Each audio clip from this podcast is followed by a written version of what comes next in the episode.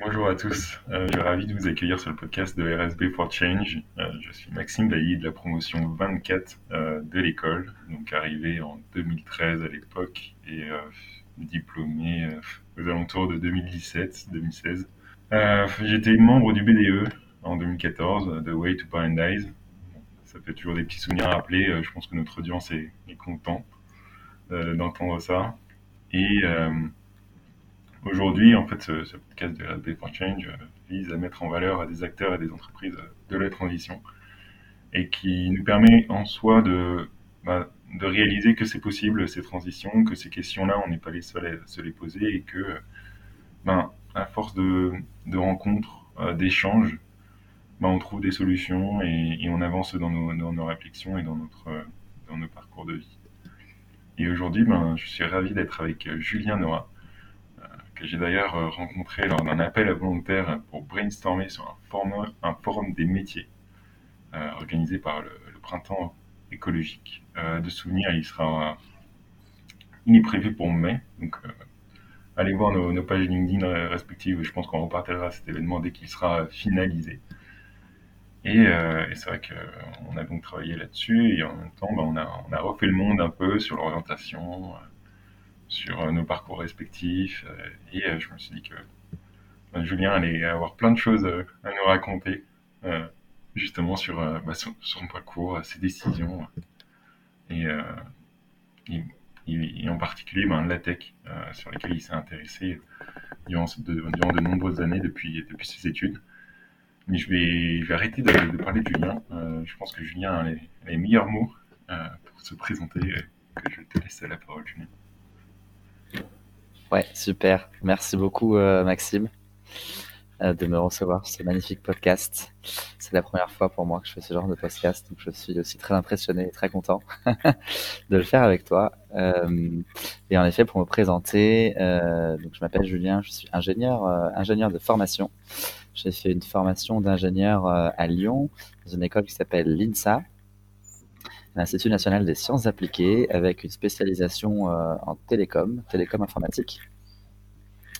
Euh, et puis, euh, j'ai continué ensuite mon parcours, enfin démarré mon parcours en tant que diplômé en 2014 euh, dans une boîte de conseil, donc en tant que consultant, euh, consultant plutôt fonctionnel sur les outils, les outils collaboratifs de manière générale. et donc, en gros, mon, mon taf, c'était essayer de comprendre comment implémenter les solutions Google en entreprise. Euh, puisque euh, c'était un peu la spécialité de ma boîte de conseil, c'était l'intégration de ces solutions-là, donc en lien avec l'éditeur Google que vous connaissez euh, tous. Voilà comment j'ai démarré. et donc, je sais pas, je continue tout de suite sur l'enchaînement ou de mon évolution. peut-être pour, Ou je recommence ma présentation peut-être en disant qu'est-ce que je fais maintenant, qui je suis maintenant, non? Je pense que ça pourrait être intéressant. Après, je pense qu'on reviendra euh, euh, sur justement comment tu étais à, cette sortie d'école et euh, comprendre un peu comment c'est la, tech. Donc, en effet, là, on comprend que tu étais chez Google et peut-être dis-nous quelques mots sur ben, qu'est-ce que tu fais aujourd'hui? Oui, d'accord. Ok. Ok. Ouais. donc, en effet, je suis Julien Laura. Euh, ingénieur de formation et maintenant euh, euh, associé au sein d'une structure qui s'appelle Atom, athom.co. et nous sommes un acteur de la Tech for Good pour accompagner tous les porteurs et porteuses de projets dans l'économie sociale et solidaire qui ont besoin justement d'accompagnement sur les outils web. Donc on crée à la fois des sites internet et on accompagne aussi sur la mise en place d'outils no code. J'aurai l'occasion d'en reparler aussi. Euh, voilà, pour à la fois démultiplier euh, l'impact que ces projets euh, peuvent avoir sur, sur Internet. Hyper intéressant et je pense qu'en effet c'est plein d'impacts. Tu mentionnes deux mots-clés qui, qui, font hyper sens pour moi, enfin, le, enfin hyper sens qui m'intéresse beaucoup et on aura, on, le temps, on prendra le temps de, de, les, de les, voir, c'est Tech for Good. Et également en fait ce mot-là de no code que, que tu que as Mhm. On verra ce que. Enfin, au moins pour donner, euh, je sais pas, quelques exemples pratiques de, ce que c'est. Ouais, carrément, ouais. Euh, pour, pour, revenir peut-être, euh, on, va revenir d'abord sur comment en fait, comment t'étais, j'allais dire, en sortant d'école. et pour une audience qui est, ben, qui est principalement issue du coup de l'école de commerce de Rennes. pour toi, c'était parti avec, je vais dire, quel bagage de, de compétences en tant que tel et euh, peut-être aussi pour comprendre qu'est-ce qui t'a intéressé dans, dans la tech en tant que telle et dans, dans ce premier métier vers lequel tu tu t'es euh, t'es investi à la sortie de l'école. Ouais, en effet. Euh, alors, euh, bah, du coup, je suis sorti dans 2014, euh, donc avec un, un bagage d'ingénieur et avec une spécialité télécom informatique. Euh, déjà, pourquoi cette spécialité? Parce que trois ans auparavant, il fallait choisir la spécialité. Euh, et j'étais un peu, euh, bah, j'ai toujours été très, très, très technophile et, et toujours envie de tester, tester les nouvelles, les nouvelles innovations, etc. Donc c'est déjà un secteur qui, qui me plaisait. Donc je me suis dit bon bah faisons euh, faisons euh, une formation dans, dans ce secteur-là. Euh, puis c'est forcément c'était un secteur prometteur déjà à l'époque. Enfin c'était l'essor de, de, tous les de, de l'high tech. Euh, donc je me suis dit ce sera aussi euh, une formation sur laquelle il y aura pas de problème pour avoir des débouchés. Donc au, au départ cette voilà cette envie d'aller sur une formation informatique ou télécom, c'est juste une, une, une, envie et et euh, c'est tout. Enfin voilà, ça s'est arrêté là. Suivre ses envies. Après, ça, voilà, suivre ses envies et, et, pas forcément euh, un, une appétence particulière parce que euh, je codais déjà depuis que j'avais 10 ans. Pas du tout, c'est pas mon cas. Donc ça va plutôt euh, suivre, suivre mes envies et une tendance du marché avec l'essor des technologies qui continuent de grandir. C'est parti de là et ensuite pour répondre à la question avec quel bagage je suis sorti, donc forcément j'ai développé euh, beaucoup de compétences techniques sur, euh, sur ce sujet. Et donc, euh, pour bien sûr me, me former en tant qu'ingénieur télécom informatique et avoir des bases sur le développement et sur la, les bases de l'ingénieur. ce qu'on dit souvent, c'est de savoir apprendre à apprendre apprendre et apprendre à s'adapter avec le bagage technique informatique. Et donc ça, c'est des bases euh, hyper importantes que, que j'ai aujourd'hui, euh, qui me servent encore euh, de mon métier de tous les jours. Euh, et c'est pas forcément propre à que l'ingénieur, mais en tout cas dans ma formation que j'ai eue, c'est comme ça que je l'ai ressenti. Euh, et ensuite, j'ai développé d'autres expertises, on va dire d'autres d'autres compétences euh, en étant très investi, un peu comme toi.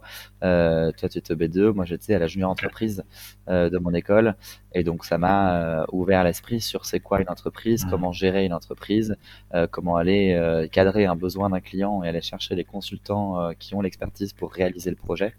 Euh, comment organiser euh, une communication et fédérer les étudiants du campus autour euh, des valeurs de la junior entreprise ou d'un projet en particulier. et donc tout ça, ça m'apportait énormément de choses. Euh, jusqu'à aussi euh, une, en dernière année, en 2013-14, euh, où j'étais investi au niveau national à la Confédération mmh. des juniors entreprises, qui m'a appris aussi à, à, à, faire connaissance avec tous les autres types de d'écoles et universités qui existaient et qui avaient chez elles des juniors entreprises. Donc c'est pour ça que je connais pas mal les écoles de commerce, les facs, les universités qui ont des juniors entreprises et donc j'ai pas mal baigné dans, dans ce dans ce milieu-là ça m'a aidé aussi à développer euh, euh, mon mmh. relationnel et euh, le, développer cette, cette partie réseau, dimension du réseau qui est assez importante et chère pour moi.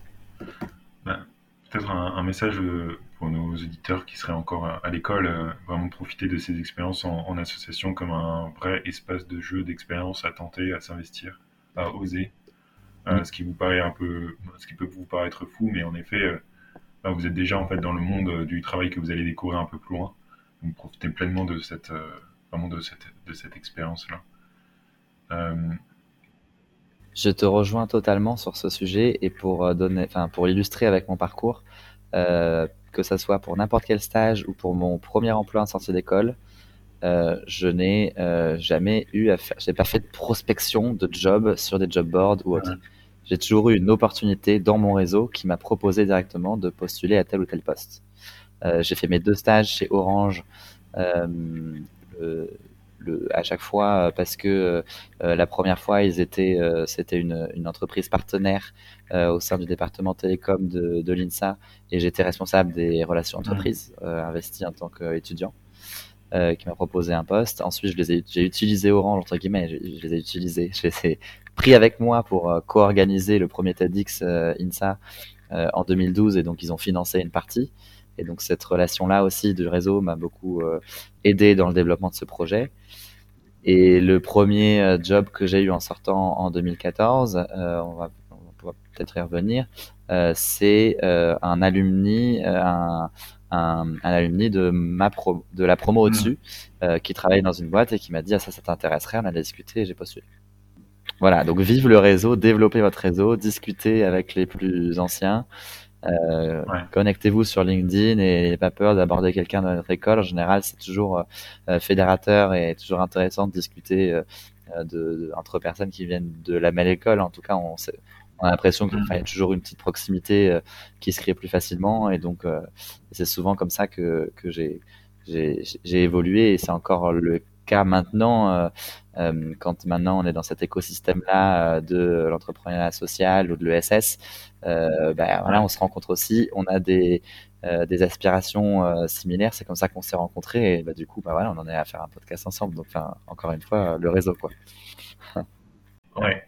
Et peut-être euh, aussi pour compléter, là, quand tu dis réseau, euh, derrière l'idée de se construire un réseau, c'est aussi en fait aller rencontrer des personnes qui ont les mêmes sens, enfin, pardon, les mêmes centres d'intérêt que nous. Euh, donc que ce soit là, on, le voit par rapport à tes différents projets que tu avais en école. c'est comme ça que je le ressens et que je l'écoute, c'est que, que je l'entends. C'est bah, en fait, tu as eu plein de projets, tu as contacté des entreprises, tu t'es bien entendu, ces entreprises étaient aussi intéressées à, ton projet vous vous êtes bien entendu, vous avez gardé contact.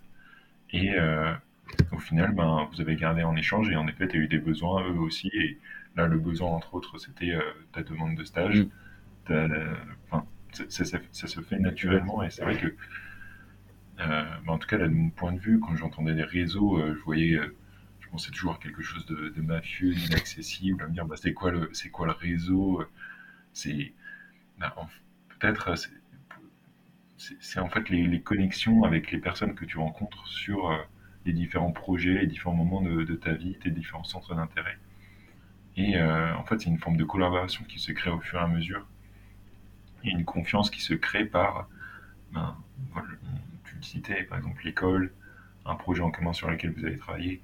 Et c'est vrai que toutes ces petites barrières, en fait, ça, ça facilite en fait les échanges et euh, ces demandes qui peuvent avoir lieu à dire bah oui mais en fait je connais telle personne je le connais et du coup ça, facilite ça facilite tout le monde mmh, mmh, mmh. Et, c'est bien du coup d'en parler dès maintenant. Et si, les auditeurs, c'est encore des, élèves euh, à l'école, c'est bien de prendre conscience dès maintenant de cette dimension de réseau qui va être utile après tout au long de sa vie et qu'on va développer et, utiliser. Euh, parce qu'au départ, on pense tout de suite en tant qu'élève, bah, c'est pour trouver un stage ou pour avoir un premier job ou autre. Mais en fait, après derrière, euh, mais moi en fait, je recontacte des anciennes personnes parce que dans mes projets, euh, je repense à, à, une personne avec qui j'ai peut-être pas parlé depuis quelques mois ou un an ou plus. Et en fait, on se remet à échanger parce qu'on on a des, des, des, points, des points communs sur lesquels on pourrait travailler ensemble, que ce soit un projet perso, pro ou, ou autre. Quoi. Et, je pense que c'est quelque chose de très important. Et, et, moi, au côté INSA, hein, en tant qu'ingénieur INSA, du coup, je suis aussi investi euh, dans, dans, dans l'association des alumni. Et on essaye de faire en sorte que cette dimension réseau, euh, on, la, on en prenne conscience dès le euh, dès l'école. Euh, et je pense du coup c'est bien aussi ce que vous faites là. Et, et, je me dis également, même pour les personnes qui sont, je veux dire, sur le monde du travail ou plus anciens, on peut dire mm. comme ça, bah, qu'elles prennent conscience de, ça également, parce que c'est vrai qu'elles sont dans. J'imagine qu'il y a d'autres préoccupations, etc. Et à la fois, c'est souvent une aide qu'on ne prend pas forcément en compte. En tout cas, pour moi, je pense que j'ai une tendance à me dire que je vais y arriver tout seul. Mm. Et finalement, ben, il y a souvent, en pensant, en pensant comme ça, ben, je me, bouge des, portes, je me bloque des portes et j'avance mm. certainement moins, moins vite et moins, moins bien là-dessus. Et pour revenir à, quelque chose que tu, que tu disais sur euh, ta formation d'ingénieur, tu disais, mm. j'ai, enfin, j'apprends à, j'ai appris à m'adapter et j'ai appris à apprendre. Mm. Peut-être, comment, enfin, est-ce que tu pourrais donner des, enfin, des astuces pour quelques points, quelques outils ou quelques manières de penser ou de faire qui retranscrivent un petit peu ce que, ce que ce que ce que c'est pour toi apprendre à s'adapter. Oui. comment tu le mets en pratique de façon vraiment pragmatique. Oui, oui, oui, oui. Qui pourrait servir à, nos, nos éditeurs? Euh, bah, du coup, là, je pense à des choses beaucoup plus, à des choses concrètes, certes, mais beaucoup plus récentes. Et peut-être pas peut par un exemple. Hein. Prends peut-être un exemple dans la, dans la tech euh, que, que tu as sur ton, sur ton expertise, par exemple. Ça, ça permettra peut-être d'illustrer et euh, mmh. mmh. à, comprendre. De... Parce que je veux dire, quand moi, quand tu as dit ça, je me suis dit, ben, j'ai l'impression qu'en sortant d'école de commerce, on, nous a été, on est assez généraliste pour apprendre à, à s'adapter et apprendre à apprendre d'une mhm. certaine manière. Mhm. Et euh, je me suis dit, bah, tiens, ce serait intéressant d'avoir le point de vue d'un ingénieur. Sur ce... Ouais, ok. Oui, oui, oui. Euh, alors, c'est vrai que dans, euh, dans la dimension Enfin, j'ai pas donné une définition euh, réelle de la de ce que c'est un ingénieur parce qu'il y a plein de définitions, mais il y a la définition de base euh, qui dit euh, que l'ingénieur est censé trouver des solutions techniques par rapport à un contexte, une problématique spécifique. Elle est pas, c'est pas la, définition du Robert, hein, mais voilà. Et du coup, moi, ce que j'ajoute en fait là-dessus aussi, c'est qu'on apprend à, on apprend à s'adapter à n'importe quelle situation, et donc plus dans le sens où bah, alors typiquement, je peux reprendre un autre exemple. Euh, un, exemple de, de l'école, hein, parce qu'on parlait de ça au départ, ça peut peut-être vous parler. Euh, j'ai appris à, euh, à, adapter un projet que j'avais envie de mener en tant que en tant que d'investissement bénévole euh, au sein de la junior entreprise. Je voulais euh, démarrer un projet de, euh, de plutôt de communication et de fédération des étudiants sur le campus sous un format un peu atypique, en mode la France a un incroyable talent ou autre. Euh, et donc ça, c'était des envies, des aspirations que j'avais. J'avais envie aussi de m'amuser, mais j'avais juste envie de faire en sorte que les gens ils se connectent et qu'il euh, y ait une émulation autour de euh, sur le campus. Et, et en fait, on m'a mis un no-go direct, on m'a mis un stop en disant ça va, ça rentre pas dans les statuts de l'association, tu peux pas faire ça avec nous, etc. Et donc du coup, bah, le projet, je l'avais un peu euh, je l'avais préparé et du coup il est tombé à l'eau et donc tous mes supports de présentation pour essayer de, euh, de faire en sorte que l'assaut me suive sur le projet, bah, c'est tombé à l'eau. Donc j'ai tout jeté à la poubelle. Euh, enfin j'ai tout jeté à la poubelle. Justement, et c'est là que j'apprends, on apprend à s'adapter, c'est que euh, j'ai tout jeté je voulais tout jeter à la poubelle jusqu'à ce que euh, on me l'a dit de manière bienveillante et par des plus anciens qui géraient l'assaut m'ont dit mais attends, est-ce qu'il n'y a pas d'autres formats qui pourraient s'adapter et qui pourraient euh, faire en sorte que ça réponde au euh, statut euh, à la raison sociale de, de cette association-là, où l'association d'une entreprise, c'est essayer, c'est d'une part une asso de la 1901 à vocation économique et à but non lucratif, euh, et, et, du coup, bah, il y a là-dedans, dans, dans, les, dans la, les manières de faire, c'est aussi euh, comment fédérer les étudiants euh, pour faire en sorte qu'ils participent à des projets entreprises et qu'ils apprennent à, à, à, mettre leurs compétences techniques qu'ils développent à l'école au service de vrais projets. Euh, bon, je suis revenu un petit peu sur la définition d'une junior entreprise. Et donc, du coup, bon, bah, il y a cette dimension de communication et de fédérer les, euh, les étudiants du campus et à la fois se faire connaître pour faire en sorte bah, qu'ils adhèrent ensuite et qu'ils participent à des projets euh, euh, que la junior peut leur proposer. Et donc là, ça sortait un peu du cadre ce que je voulais faire, euh, mais du coup, on m'a parlé après des TEDx. Et donc, du coup, voilà, des un format de conférence inspirant pour parler d'un sujet, prendre du recul, en même temps discuter avec les experts qui viennent présenter leur projet et discuter entre euh, personnes qui participent à la conférence euh, lors de l'événement du NADIX.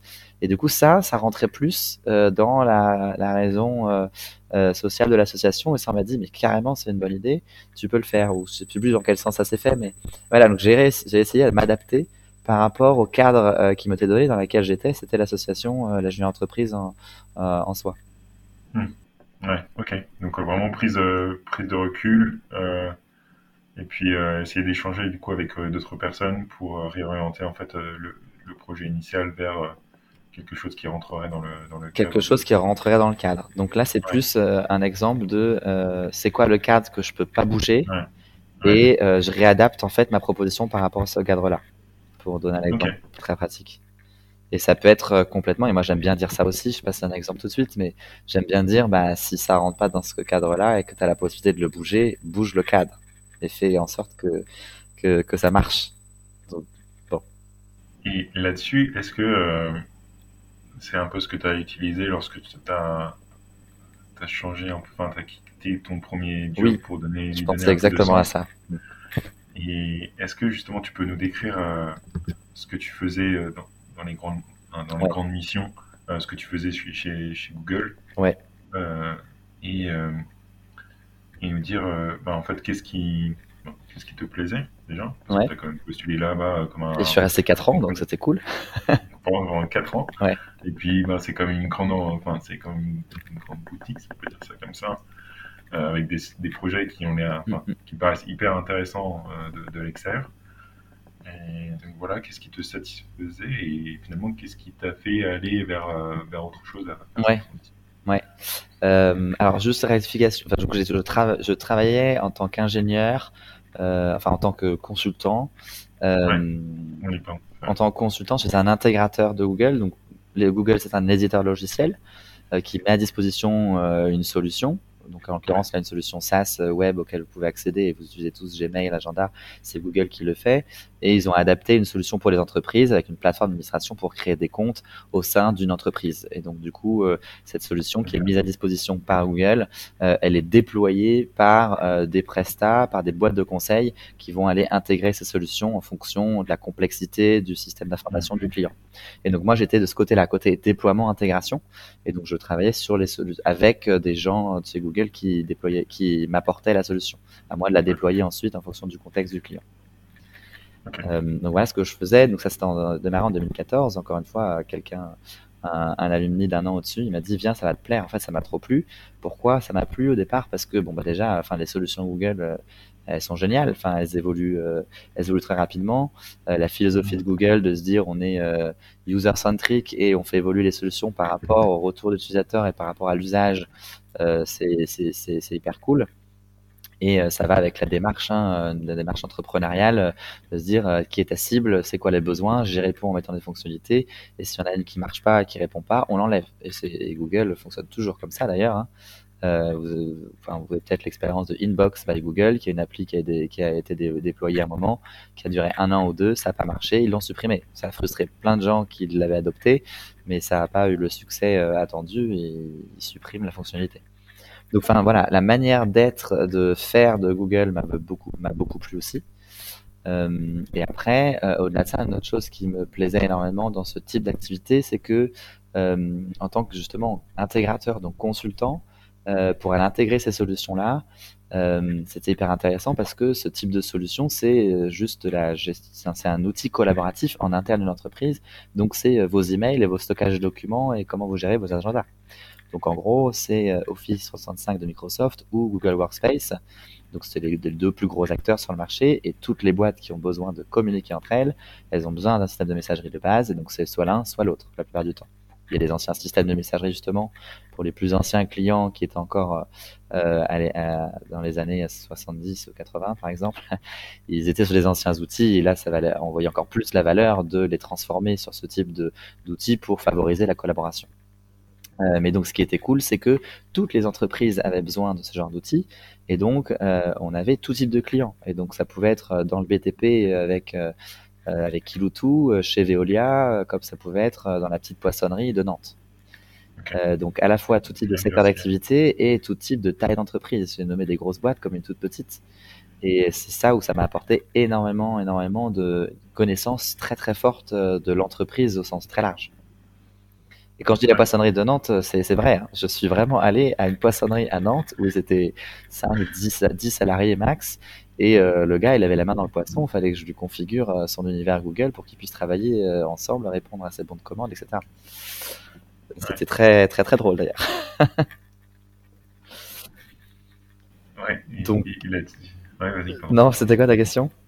Non, j'allais dire, euh,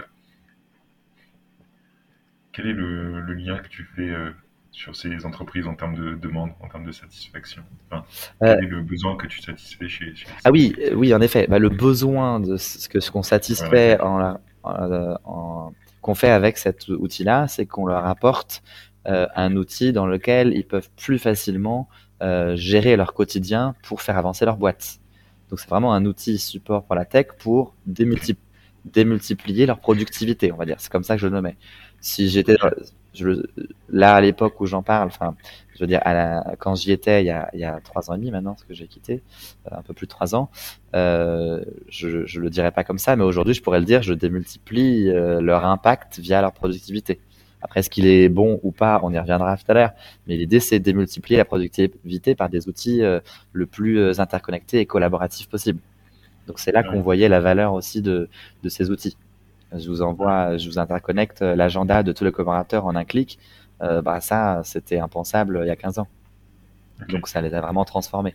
Donc ça transformait à la fois, euh, ça les aidait dans la productivité, mais ça transformait un petit peu leur manière de faire. Donc euh, leur manière de travail aussi. Et donc il y avait une grosse dimension dans mon accompagnement aussi d'accompagnement au changement.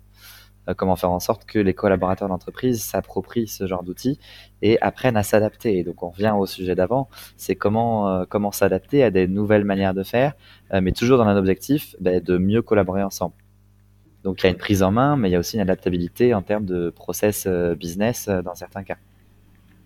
Et, quelqu'un veux dire, à dissoudre, parce que souvent, comme tu le dis, c'est un nouvel outil informatique, c'est euh, des nouvelles manières de travailler. Mm. Alors que ça nous paraît immatériel et insaisissable et finalement ben, on, nous on nous met un nouvel outil de communication ben, au final euh, c'est euh, ah ben mince je sais plus comment contacter mon collègue avec qui je travaille tous les jours mm. et pour toi peut-être quel est, quel est un des facteurs qui qui freine justement l'arrivée d'un nouvel outil de tech et Comment toi, tu es arrivé à faire en sorte que bah, ce frein-là ne, le soit plus ou qu'est-ce que tu préconisais pour qu'il y ait hmm. une adhésion autour d'un outil? Parce que je pense qu'aujourd'hui, euh, là, tu parles des outils de communication euh, Outlook. Euh, Outlook, c'est chez Microsoft, mais des, outils messagerie. et je pense qu'il y a beaucoup aussi d'outils de reporting qui sont en train de se développer parce qu'on a besoin de mesurer X ou Y il y a toujours cette phase d'adaptation de, et d'acceptation d'une certaine manière de, mm. l'outil pour l'utiliser. Euh, quand tu voilà. Ouais, ouais, non, mais c'est une, très très une très très grosse question euh, de, de, Non, non, mais c'est une très, très grosse question qu'on se pose dans ce type de projet de déploiement ou la, de la mise en place euh, d'un outil, d'autant plus d'un outil euh, qui est l'outil central de communication de la boîte, en fait. Et donc là, on chamboule tout, donc c'est d'autant plus important. C'est justement comment faire en sorte que les, les, collaborateurs adhèrent et prennent en main ces outils. Donc, tu fais bien de le mentionner. Et c'est vraiment une grosse partie de l'accompagnement au changement. Et en fait, euh, Enfin, le change management, c'est un sujet sur lequel aussi j'ai pas mal travaillé du coup, vu, cette dimension-là, euh, parce qu'en fait, la mise en place technique euh, d'une solution euh, Google en entreprise, bon, modulo en fait la complexité d'interconnexion avec un système d'information chez, le client en fonction de là où on se trouve. en vrai, c'est pas très compliqué. C'est on plug un outil SaaS et il y a de la migration de mails et de documents à faire. Euh, mais le plus gros sujet de ces déploiements euh, de mmh. projets-là, c'est en effet ce que tu dis, la prise en main euh, et mmh. l'adhésion de ces outils en interne. Et donc, pour répondre à ta question, tant que tout le monde au sein, enfin, tant que tout le monde au sein de la communauté qui va prendre en main ces outils-là n'est pas convaincu de la valeur que ça va lui apporter, euh, ça marchera pas. Enfin, ça marchera pas. C'est l'objectif. Donc, il faut que tout le monde puisse voir la valeur. Et donc pour tout le monde, chacun, chacun la voit de sa fenêtre, parce que chacun la voit de sa fenêtre en fonction de son métier et de ce qu'il fait. C'est pour ça qu'il y a une grosse phase aussi en amont, c'est euh, définition aussi des process internes en fonction des profils et des métiers de l'entreprise, et savoir comment on va les transformer avec ces nouveaux outils. Euh, et ensuite, comment on va leur présenter pour qu'ils puissent prendre en main des choses qui sont euh, adaptées à leurs besoins et qui voient la productivité, enfin en tout cas la valeur que ça a dans la nouvelle manière de, de, faire. Et donc, du coup, ça, ça passe euh, du coup, par cette étude en amont et ensuite euh, la démonstration, euh, enfin, je sais pas la démonstration, la, formation en fait des outils, mais qui sont déjà adaptés au profil de métier de, du collaborateur. Et ça passe aussi, ça passe aussi par l'adhésion au plus haut hiérarchie avec un, un, président, directeur général ou une, tête une tête qui, qui, qui, gère la boîte, qui adhère au programme, qui adhère, à, qui adhère aux outils et qui croit en à la valeur des outils pour tous ses salariés ou collaborateurs. Mmh. Et si on n'a pas, et c'est ce qu'on appelle le sponsor, exactement. Mmh. Si on n'a pas de sponsor, euh, si euh, le, la directrice ou le directeur de la boîte, il n'adhère pas au truc, l'adoption des outils ne se fera pas. Et donc, si c'est porté en haut de la hiérarchie, déjà, c'est un point hyper important. Et, du coup, dans, ce métier-là que tu, nous présentes, où tu arrives justement à faire progresser l'ensemble des, entreprises sur leur manière de fonctionner avec des super outils, a priori, euh, tu es quand même dans, le, dans la tendance d'une grande entreprise, enfin, peut-être pas dans la tendance, mais dans le, dans le mouvement de déploiement et de croissance d'une grande entreprise. Euh, J'imagine que intellectuellement, tu étais hyper stimulé et mm. a, priori, tu avais une grande diversité de, de clients, de la poissonnerie de Nantes euh, jusqu'à des, des, grands groupes.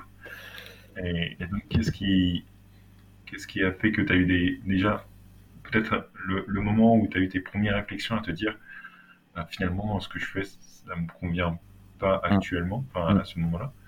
Et quels ont été ensuite tes premiers pas?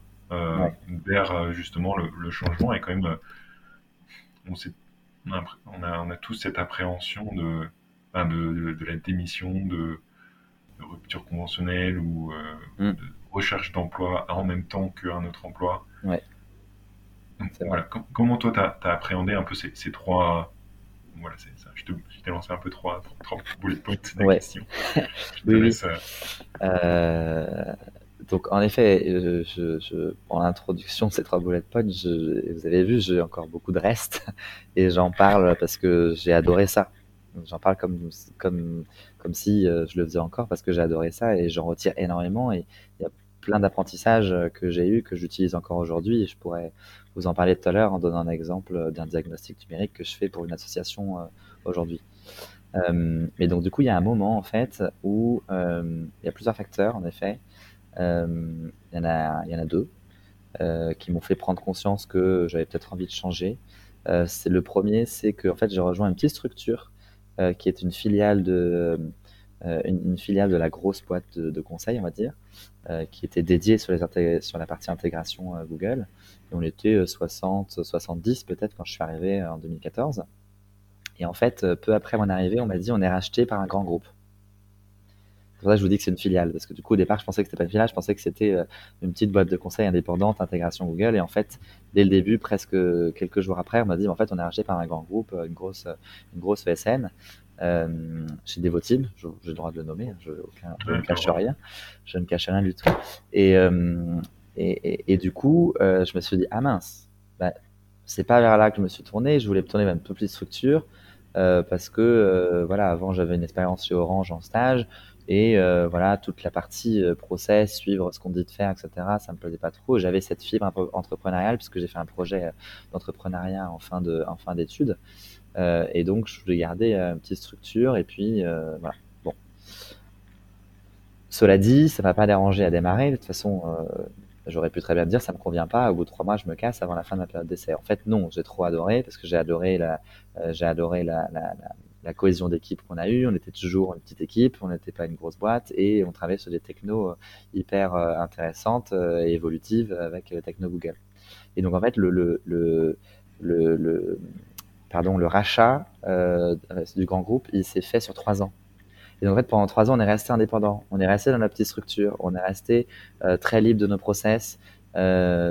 On pouvait prendre l'initiative si on avait envie. On a organisé une conférence, avec nos, on appelait ça le club utilisateur, comme ça se fait beaucoup dans ces boîtes-là, euh, pour aller amener tes clients et les inspirer sur des, euh, euh, sur des cas d'usage, etc. Et donc faire un peu de l'upsell hein, quelque part. et j'ai participé à l'organisation de ce truc alors que j'étais pas du tout dans la com ou l'événementiel, mais ça me faisait kiffer d'y participer. Il y avait un intervenant qui me plaisait bien, je l'ai fait venir pour qu'il puisse venir parler. Donc il y avait cette possibilité aussi euh, de créer un petit peu, euh, enfin de prendre cette initiative en dehors de ta mission principale de consultant. C'est ça mm. qui me plaisait. Et ensuite, au bout de trois ans, euh, ben, le grand groupe s'est mis à segmenter un petit peu des process, enfin à cadrer des process, à mieux organiser les équipes, les sous-équipes. on a changé un petit peu d'organisation. du coup, il y a des personnes qui sont parties, des personnes qui sont arrivées. et donc voilà, ça a mis déjà une atmosphère un peu moins, un peu moins sympa qu'avant. Et donc ça, déjà, ça m'a déplu au bout de trois ans. Et donc c'est là que j'ai commencé à me dire bon, il y a ça qui me, il y a ça qui me déplaît parce que je voulais pas aller dans ce type de grand groupe et du coup, euh, euh, je, pour le coup, j'ai envie de, pour le coup, j'avais pas envie de m'adapter au cadre. Et donc, c'est là que je suis sorti, enfin, que j'avais dans Mm. tête de me sortir du cadre. Mm. J'ai commencé à me, à me dire ça. Euh, et la deuxième raison, du coup, c'est aussi que bah, euh, on était intégrateur dédié sur les solutions Google. Donc, du coup, bah, tu, tu manges Google, tu bois Google, tu dors Google. Et à un moment, tu dis, tu as envie de voir autre chose. Tu te dis, OK, ça fait trois ans. Donc, euh, bon, en plus, le cadre me plaît plus trop. La techno me plaît, me plaît bien et j'adore toujours ces techno, mais j'ai peut-être envie d'aller voir autre chose. Et puis, il y a ce, il y a ce, peut-être le troisième élément, le troisième facteur, c'est euh, j'avais une position d'intégrateur. Et donc, du coup, j'avais, euh, si tu permets l'expression, le cul entre deux chaises, entre le client et l'éditeur. Donc, le client, il demande un truc. Moi, je suis en train d'installer, de configurer une solution dont je ne suis pas moi-même éditeur. Et donc, du coup, bah, j'ai pas le choix. Et quand je vais voir l'éditeur, il me dit, bah non, ça, je peux pas. On peut faire un peu de développement spécifique pour adapter s'il y a besoin, mais c'est pas toujours possible. Donc, il y a ces trois dimensions-là, la, la, dimension intégrateur, la dimension technologique et la dimension euh, grosse boîte, rachat d'un grand groupe qui m'a un peu euh, fait réfléchir en me disant, il faut que je fasse autre chose. Et donc, dans la démarche, euh, pendant un an, j'ai eu déjà ces réflexions parce que je suis resté quatre ans en tout. Et donc, déjà, ça faisait trois ans. Et en fait, pendant un an, je commençais à me dire, bon, je vais trouver autre chose. Et en fait, c'est ce troisième élément, élément-là qui m'a dit, je vais plutôt me tourner euh, vers un éditeur logiciel. Je vais rester dans la tech, je vais rester dans, dans, la même direction de ma formation parce que j'aime bien les nouvelles technologies et, accompagner la productivité avec euh, des, des, solutions un peu innovantes.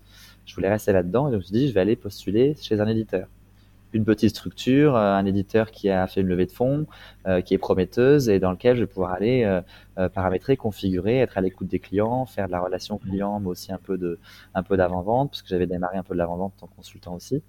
Et donc c'est ça que je cherchais. Mais je savais pas trop dans quel secteur, ni euh, quel type de logiciel. Euh, voilà, en fait, j'ai fait des entretiens sans vraiment savoir dans des petites boîtes comme Lydia ou Spendesk ou voilà, ce type de start-up. Et euh, même, j'ai postulé pour un truc dans l'administration publique, je me rappelle.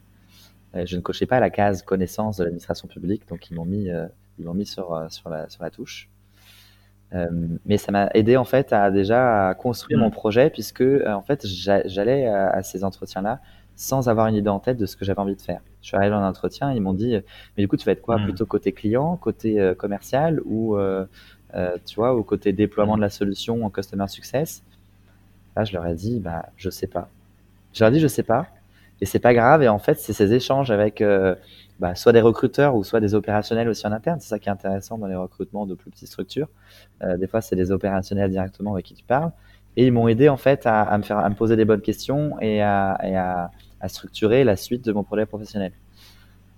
Et en fait, pour à quoi ils m'ont aidé? Ils m'ont aidé à me dire euh, tant que c'est la, finalité de cette réflexion là, euh, c'est tant que je ne suis pas sorti euh, de cette organisation dans laquelle je suis actuellement de conseil, je n'arriverai pas à savoir où je veux aller.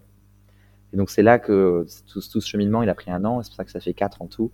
Je me suis dit, bon, en fait, j'ai décidé, il faut que je me casse de cette boîte, de cette structure où je suis, pour essayer de plus y penser et à réussir à me projeter sur autre chose. Qu'en fait, je discutais avec plein de gens, je me suis dit, je vais essayer de me faire une idée, mais en fait, j'arrivais pas à me faire une idée parce que je, je ramenais tout à ma structure initiale et puis je travaillais encore et puis je suis très corporate donc il euh, faut que je respecte les deadlines et puis même si j'en avais un petit peu marre je peux pas tout foutre à côté je suis pas comme ça. Et donc je me suis rendu compte de euh, bah, faut que je pose mon cerveau de la partie conseil et que je réfléchisse à ce que je veux faire après et donc c'est pas grave je j'ai rien derrière mais euh, je j'en parle à, à, mon manager de l'époque il a très bien compris il était un peu déçu puisqu'on venait d'essayer de construire l'équipe avant vente ensemble et il a très bien compris. Et, et du coup, ça n'avait pas été un sujet de la rupture co ou de la ou autre chez moi, puisqu'en fait, ils m'ont directement proposé une rupture conventionnelle parce qu'on était une petite structure. Ils avaient déjà eu le cas un petit peu avant.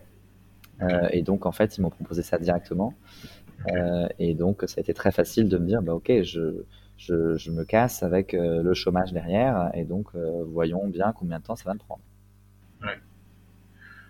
Donc, j'avais, je suis parti avec la sécurité aussi euh, financière derrière parce que euh, je pouvais euh, prétendre à des allocations chômage. Ouais. Et avant d'arriver à ce point-là, peut-être financier, sur Ouais. lequel ben, on pourrait peut-être avoir une, une question sur ma. Bon, je vais te la poser tout de suite, mais et, et si jamais tu n'avais pas eu cette rupture conventionnelle, est-ce que tu serais quand même parti? C'est facile de refaire un peu l'histoire, mais est-ce que comment tu aurais anticipé si t'avais. Enfin, j'imagine que tu as quand même posé cette question-là à ton manager en te disant bon, bah, si jamais il me dit non, Oui, quel est mon plan B? Non, non, euh, j'ai été décidé à partir dans tous les cas. En plus, ouais, c'est ce Ouais, que tu me disais. dans tous les cas, j'étais décidé à partir. Euh, donc c'était un bonus le fait d'avoir une rupture co, comme ça ça me mettait moins de pression sur ce côté-là, ce côté financier. Euh, mais dans tous les cas, oui, j'avais décidé, euh, décidé de partir, oui, je- parce que du coup la réflexion elle a mûri pendant plusieurs mois, je Ouais, dit, pendant il y a un an avant. Donc Ouais. à un moment j'avais décidé et il m'a posé la question, il m'a dit est-ce qu'il y a un point de non est-ce que c'est non retour ou est-ce que si je te propose autre chose au sein de la boîte, tu pourrais Mm. faire quelque chose? Je crois qu'il m'avait déjà posé la question un petit peu en avance. Je lui ai dit on en discute. Quand il me l'a posé fermement, je lui ai dit non en fait c'est sûr, c'est pas ici. Je vais refaire euh, la suite de mon parcours euh, quelque part, mais je ne sais pas encore où. Mais j'ai besoin de prendre du recul et de et de me, me reposer aussi. C'est quelque chose que je dis un petit peu. euh, euh, je t'enverrai le lien parce que j'ai écrit un petit article sur cette prise de recul et pendant que j'étais euh, un peu au chômage, je faisais rien. J'ai pas rien fait. Je vais vous raconter après. Mais Ouais. euh, j'ai écrit un article justement sur cette prise de recul, cette prise de conscience, cette période-là, et je, je le dis dedans. euh, j'étais aussi, euh, j'avais besoin de prendre soin de, de moi, tout simplement, juste de mon corps, Ouais. parce que j'étais consultant et j'allais voir des clients partout en France. Et du coup, j'avais un rythme quand même assez, euh, assez effréné. Et Ouais. donc, au final, euh, euh, c'est quelque chose dont j'avais moins conscience pendant le boulot, mais en faisant cette, euh, cette pause, j'en ai pris conscience. Je me suis dit, ouais, en fait, euh, j'avais juste besoin de souffler et de, et de relâcher un petit peu et de prendre soin de, de, de moi-même, quoi. Pour revenir là sur toutes les étapes par lesquelles tu, tu as passé, euh, Mm. comme ça, ça permet d'avoir des, des, des- des idées, euh, peut-être des, des idées sur les différentes étapes. Euh, la première, je trouvais très forte sur le fait, le fait de dire, ben, on n'a pas forcément le pouvoir de changer le cadre dans lequel on est. Mm. Toutefois, on a le pouvoir de pouvoir changer son cadre en tant que tel. On peut sortir du cadre pour Oui, aller vers un autre cadre. Oui. Et, et ça, c'est vrai qu'on n'a pas forcément conscience de ça, et je trouve que c'est hyper fort à se dire, ben, si jamais je me sens mal dans un, environnement dans lequel je suis, ben, c'est pas forcément, c'est pas forcément euh, soi-même le, le- le problème, euh, sans que ce soit non plus les autres. Au finalement, c'est juste la connexion qui se fait entre soi-même et les autres, euh, qui se fait pas a priori à ce moment-là, dans cette période-là de, vie de, de chacun. Mm. Et donc, euh, gardez en tête que vous avez le, ce pouvoir-là de pouvoir changer de, de cadre, et de- d'aller vers d'autres personnes qui, pour le, pour le coup, vous conviendraient mieux dans la façon de fonctionner, communiquer et de, et de travailler. Et donc, vraiment garder, le, garder en tête cette idée forte que je trouve, euh, on a le, le- le pouvoir de garder, euh, enfin, de pouvoir changer. On a, on a le pouvoir de changer son, son cadre de vie, que ce soit, je veux dire, professionnel et, et personnel. Et personnel. Ouais, ouais, complètement. Euh, là- Là-dessus aussi, euh, ben, c'est vrai que ces choix, ces choix professionnels, ben, c'est des choix de, de- de vie et qui ont beaucoup d'importance pour chacun et donc il peut avoir une, on peut dire, une grande charge mentale. Et là-dessus, sur ce que tu disais, c'est que tu voulais à la fois ben, satisfaire les, les responsabilités dans lesquelles tu étais et, euh, et également ben, pouvoir avoir, ben, je veux dire, c'est- des points sur lesquels tu es arrivé à, à- à la fin, à te dire bah, j'ai besoin de prendre soin de moi également et être un peu entre les deux et d'avoir de- finalement arriver à se dire bon bah finalement euh, je peux pas faire deux choses à la fois et donc euh, j'ai besoin de ce, de ce départ là pour me consacrer vraiment à cette réflexion là et c'est vrai que c'est pas forcément euh, en effet c'est pas évident et cette étape là de se dire bon bah je pars pour euh, prendre du temps pour mes réflexions et avancer avec tout ça Mm. Euh, c'est un peu le deuxième euh, le, le- le- la deuxième petite clé, si je peux dire, que, que tu mentionnais, pour te poser en fait aussi. euh, euh, ah oui, et Là, pour, pour, pour faire ce choix-là, pour faire euh, ce choix-là, aussi, il fallait prendre conscience de ça. Bah, j'ai peut-être pris j'en ai pris conscience, je pense, un, un petit peu après. Mais et, le, et aussi le troisième outil, et ça c'est, je trouve ça très intéressant que tu en parles, c'est euh, ben, le- finalement céder des entretiens Mm. pour euh, faire construire son, son, projet euh, professionnel. Et pas hésiter à aller voir des entreprises, à se dire, bah tiens, euh, il y a une annonce, bon, je ne sais pas ce que ça va donner, et pourtant, ben, pourquoi pas, allez, on tente. Et, c'est ce que je dis souvent aussi lorsque je rencontre des personnes qui me disent, euh, ah, j'ai un entretien à préparer, qu'est-ce que, qu'est-ce que je dois dire, etc. Ben, en fait, tout simplement, ayez cette discussion-là sur ce qui vous intéresse, ce que vous comprenez du poste, et euh, ayez cette vraie échange euh, vrai. Euh, dans tous les cas, on est, enfin, on, a- on atteint, on est demandé au- pour un poste sans toutes les compétences qui sont demandées souvent. On est souvent un, junior, quel que soit notre niveau mm. d'expérience, et on va apporter autre chose de, notre, de notre personne. Et on revient aussi à cette idée de réseau, c'est on, va vous prendre parce qu'on va vouloir travailler avec vous et vous apprendre et vous faire grandir. Mm. je pense que ça c'est vrai pour quel que soit le, niveau. Donc, prenez justement la, la chance de d'avoir ces entretiens-là pour euh, construire vos réflexions, découvrir des, découvrir des secteurs, parce que vous avez souvent des personnes qui sont passionnées par leur métier, mm. et euh, bah, justement euh, avoir ces nouvelles questions que vous vous aurait peut-être pas posées dans un contexte familial ou, ouais. ouais. complètement. ouais, ouais, Moi, j'ai toujours pensé que tu arrivais à construire une idée en, en, allant chercher en fait plein d'inputs autour de toi et donc avec un réseau avec un cercle plus ou moins loin, et donc au début familial, avec des amis, avec des, euh, des gens lambda que tu rencontres euh, dans une soirée euh, en commun avec d'autres potes, et puis avec des étrangers complètement, ou avec tes clients même avec qui tu travailles. Et toujours exposer ta, la même situation et voir un petit peu comment réagissent, quels sont les, les, les, retours des autres. Et après, moi, je me suis dit, bah, avec ça, j'arrive à me construire une propre idée. Et c'est comme souvent comme ça que, que, que, que je fonctionne. Et également, c'est toujours dans la perspective de dire en fait qu'est-ce qui me plaît, enfin, qu'est-ce qui m'intéresse, oui, non, enfin, et après, sans. C'est bizarre, hein, mais j'ai souvent cette, cette question-là euh, qu'on peut poser ou qu'on peut se poser soi-même à se dire, ben, en fait, qu'est-ce que j'ai envie? C'est pas une question hyper simple, et pourtant, mmh. en tout cas dans mon cas, je sais pas dans ton cas aussi, mais j'ai pas souvent, de temps en temps, j'ai pas la, réponse. C'est-à-dire, bah, c'est pourtant moi, enfin, je suis la personne à mieux me connaître, et pourtant, j'ai pas forcément la réponse. Mmh. Donc mmh. c'est complexe, sachez que c'est complexe de répondre à cette simple question et, on avance justement avec ces rencontres et ces, échanges. Ouais. Alors on avance avec ces rencontres, avec ces échanges, il y en a d'autres aussi euh, qui, peuvent avancer avec une personne complètement externe qui est experte et qui les mmh. accompagne sur euh, un type de thérapie particulière en fonction du sujet qu'on veut traiter. Euh, et, j'ai un très bon pote, il est un G, il, est en train de se reconvertir là pour devenir thérapeute justement. Il fait une formation sur 5 ans là-dessus. Euh, et donc j'en ai beaucoup discuté avec lui. Et ça, c'est c'était tabou avant, euh, j'ai l'impression, et ça devient de plus en plus de plus en plus ouvert sur le sujet et tu as le droit de te faire accompagner par un psychologue, par une thérapie quelconque. Il y en a plein, plein de types qui existent. et c'est c'est pas rentré dans les mœurs, j'ai envie de dire, mais c'est moins, beaucoup moins tabou euh, qu'avant. J'en parle aussi beaucoup aux personnes euh, avec qui, plus dans, le cercle des amis, mais vous avez Chance.co aussi qui propose un vrai accompagnement sur l'orientation. Je le mettrai dans le mhm. lien. Je ne vais pas détailler là-dessus. on, a, on a ton parcours à, tracer. Euh, oui. Donc là, on est à un moment où tu as cette rupture conventionnelle. Ouais qu'est-ce qui, alors en fait, qu'est-ce qui était important pour toi, en tout cas d'un point de vue professionnel? Quels étaient les, enfin, qu'est-ce que tu recherchais, si on peut les classer en, en, termes de critères? Et comment tu as pu arriver à, à aujourd'hui avec, euh, avec Atom dans... Ouais, je, je, je, recherchais rien. En fait, c'est ça qui, ça va pas vous aider. Hein. Non, en fait, je suis sorti euh, de cet environnement-là euh, en, en poussant un grand soupir. Là, j'ai envie de le repousser encore en disant Ça y est, j'ai fermé, j'ai envoyé mon dernier email à 19h30, le dernier jour de ma boîte euh, j'étais. Enfin, jusqu'au bout, tu jusqu'au bout, je me suis épuisé.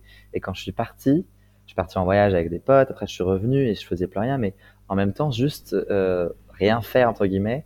Je me dis, ah ça y est, je suis libéré d'un, quelque part, un poids, même si j'ai trop kiffé tout ce que j'ai fait, mais je suis complètement parti. Donc là, maintenant, je peux me projeter sur quoi? Je peux pas répondre à la question. Je ne savais pas encore. Et donc, ce que j'ai fait, j'ai fait des, euh, j'ai organisé, on va dire, mon train de vie en fonction de ce que j'avais envie de faire. Euh, et donc, en fait, ce que j'avais envie de faire, c'est voir plus souvent ma sœur et mes petits neveux parce qu'elle venait d'avoir euh, un nouvel enfant. j'avais plus envie d'aller courir régulièrement et je m'étais fixé de faire les 20 km de Paris en octobre. Euh, j'avais plus envie de voir des amis que j'avais vus moins souvent que les anciens collègues que je voyais tout le temps. Euh, et, euh, et, du coup, bon, ça c'est plus pour la vie perso. Et côté pro, j'avais envie de découvrir plein d'univers. J'avais envie d'aller à. J'adore, j'adore d'une fois organiser des conférences et participer à des conférences. Et du coup, je me suis dit, bon, bah, c'est l'occasion rêvée de participer à plein de conférences sur des sujets qui m'intéressent pour aller découvrir, découvrir plein de trucs. J'ai découvert la, food tech, justement, tout ce qui est la, tech dans l'hôtellerie et la restauration. Un univers complètement inconnu. J'ai découvert Tiller notamment, une boîte qui, qui équipe tous les restaurateurs d'outils de, gestion de commandes et de, et de, de factures. J'ai participé à plein de types de, conférences comme ça. et du coup, un jour, je suis tombé sur un meet-up qui s'appelait Découvrir la tech for good euh, organisé par Latitude, euh, qui est une association qui a trois ans et demi, presque quatre ans maintenant, je crois. Donc c'était la naissance un peu de cette, euh, cette association-là. Ça avait à peine un an et ils faisaient des sensibilisations à c'est quoi la tech for all. Je me suis dit, bah, c'est quoi? Et ça a juste attisé ma curiosité. Et c'est comme ça que je suis arrivé devant Yannick qui me, qui me présente un peu la tech for good dans le sens où, bah, tu sais, tu as de développer des compétences techniques en tant qu'ingé, bah, tu peux très bien les mettre euh, à disposition de l'intérêt général et donc exploiter euh, ces places-là pour euh, servir le bien commun. Et donc c'était ça la première définition que j'ai eue de la Tech for Good. Ah oui, mettre mes compétences tech au service de l'intérêt général. Et en fait, ça m'a trop plu. Je me suis dit, ça y est, je pense que là, j'ai trouvé un sens. J'ai trouvé un sens puisque bah, j'ai des compétences tech et bah, comment faire pour aider les autres j'ai souvent été au service des autres et j'avais bien ça, mais je ne mettais pas un mot sur savoir un impact sur euh, la société. Je, savais juste que c'était euh, une de mes valeurs. Parce qu'en pendant cette période aussi de chômage, j'ai lu un peu des bouquins sur l'introspection et j'ai essayé d'identifier un petit peu quelles sont mes valeurs et quelles sont mes contre-valeurs. on peut en revenir si tu veux euh, là-dessus. D'ailleurs, j'ai un bouquin à conseiller qui s'appelle Isabelle. Enfin, c'est une dame qui s'appelle Isabelle Nazaraga et euh, le titre bouquin, c'est je suis, je suis comme je suis.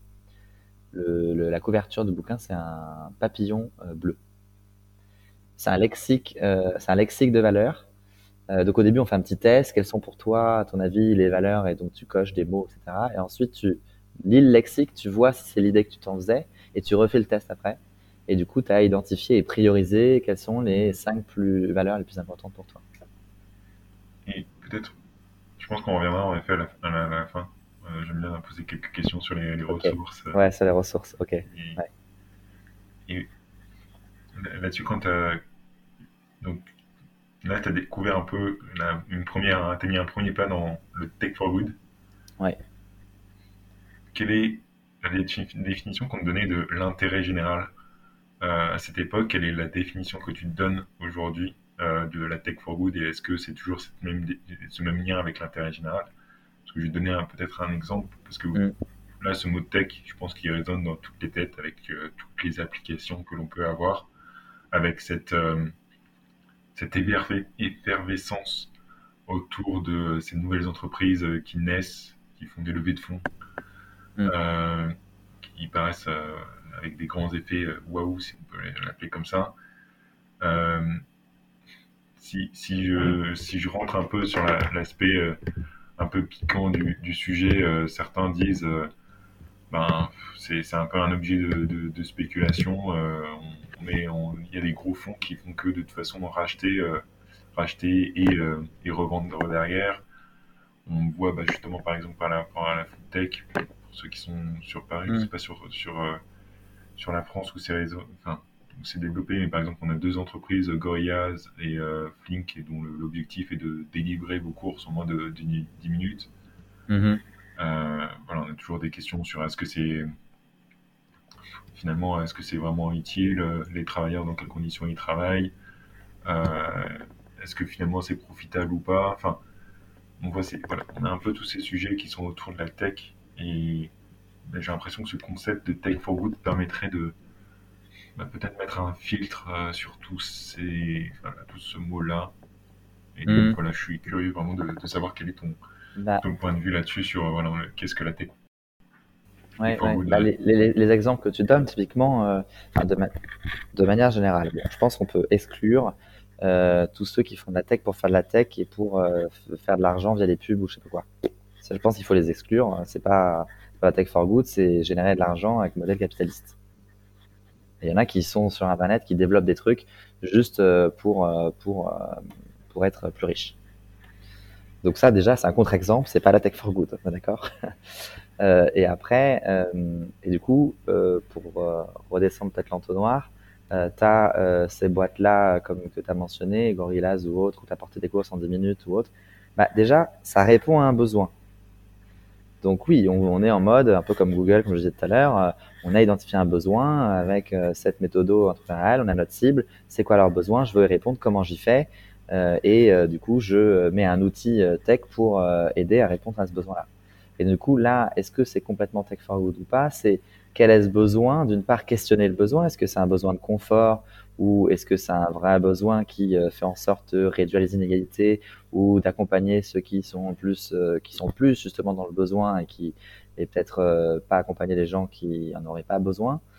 questionner ce besoin-là, est-ce qu'il fait du bien ou pas autour de soi? Est-ce qu'il fait du bien à la planète? Toutes ces questions-là, questionner le besoin, pour moi, c'est la première question. et du coup, la deuxième, deuxième élément après, c'est se dire, bah, une fois que je réponds à ce besoin-là, c'est euh, comment j'y réponds. Euh, donc, bah, il y a les histoires des livreurs, il y a les histoires de, toute la logistique autour qui va poser question sur l'impact, euh, l'histoire de la tech. La tech, elle arrive à la fin pour moi euh, parce que euh, ça va dépendre de quelle est ta vision. Si, ok, tu as identifié un besoin, mais après, la vision de l'entreprise et de la boîte, c'est la vision business, capitaliste, absolument de faire du profit. Bon, bah là, on retombe sur le premier modèle. Donc ça part d'un bon sentiment, mais au final, euh, euh, bah, le but c'est profit, profit, profit, et puis euh, on s'en fout de l'impact. C'est là que la dimension impact rentre en compte, et que du coup tu mets une surcouche de tech à la fin, où tu utilises la technique, la technologie, pour répondre à un vrai besoin qui est identifié comme avoir un impact sur la société, donc c'est-à-dire un impact social et environnemental qui fait du bien autour de toi et qui, qui, qui va aider les gens ou la planète c'est comme ça que je, je le vois, que je le dis maintenant. Euh, je sais pas, ça, ça répond à la question. Ouais, mais peut-être pour aller plus loin, enfin, je, vais vraiment euh, enfin, comment tu, je veux dire, comment tu, arrives à, à, décrire ou à, je veux dire, d'une certaine manière, auditer un projet pour euh, te dire, lui, il est dans le good et lui, il est finalement pas. Enfin, parce que j'imagine que par exemple, si on prend l'exemple de Gorillaz, ben, t'es pas, enfin, si jamais tu dois travailler pour eux, ben, tu n'auras mm, mm. peut-être pas l'occasion d'aller travailler avec, euh, enfin, d'aller questionner les investisseurs et dire, bah, vous, faites pourquoi vous faites pour le, bien commun de pouvoir fournir la nourriture à tout le monde euh, en, moins de 10 minutes ou euh, finalement, ce que vous faites pour faire du profit. Et puis, finalement, ben, c'est toujours une question là-dessus, comme tu dis, enfin, pardon, sur le, le fait de de besoin de financement pour se développer et pour avoir un impact qui soit, qui soit plus fort, ben, il y a des fonds qui sont, qui sont d'une certaine manière nécessaires. Mm, mm, après, mm. comment? Est-ce que c'est la banque? Est-ce que c'est euh, est-ce que c'est des fonds? Ça, c'est une autre question. Mais voilà, si, parce que voilà, comment est-ce que toi, tu as des critères sur lesquels euh, tu peux peut-être illustrer à te dire, ah, tiens, là, là j'ai eu ce projet-là, je l'ai pris pour ces raisons-là. Et à l'inverse, un projet où tu t'es dit, mais en fait, euh, hyper intéressant et euh, ben, finalement c'était pas for good. Mm. Ouais. Euh, c'est pas forcément c'est pas forcément une question facile en effet. Euh, du coup j'ai ce qui est cool c'est que voilà maintenant avec Atom je suis indépendant. On, c'est vrai que je vous ai pas raconté mais on est deux associés. Hein. C'est vrai que je peux le dire maintenant. on est deux associés. Euh, avec chacun des expertises pour accompagner à la fois sur euh, la mise en place de sites internet et euh, l'accompagnement sur tous les outils no-code et aussi du cadrage justement. Et c'est ta question, elle va peut-être plus concerner le cadrage. qu'est-ce qui fait que je vais recommander telle ou telle chose à mettre en place, tel outil technique et qu'est-ce qui fait en amont que je vais répondre à cette sollicitation? Parce qu'en effet, je l'évalue que c'est un, c'est un projet à impact for good. Et en fait, alors, du coup, il y a un, un, premier élément. le premier élément, c'est la structure. On est une structure où on est deux, euh, une, une, SARL, on est deux euh, indépendants en co-gérance. bon, du coup, on doit se payer aussi, comme tout le monde. On doit payer des frais, des coûts de structure, des charges sociales, etc. Et donc, bah, du coup, il faut que notre boîte elle marche. Et donc, des fois, des fois, on n'est pas, on n'a pas le choix que de ne pas choisir telle ou telle boîte ou tel projet à accompagner.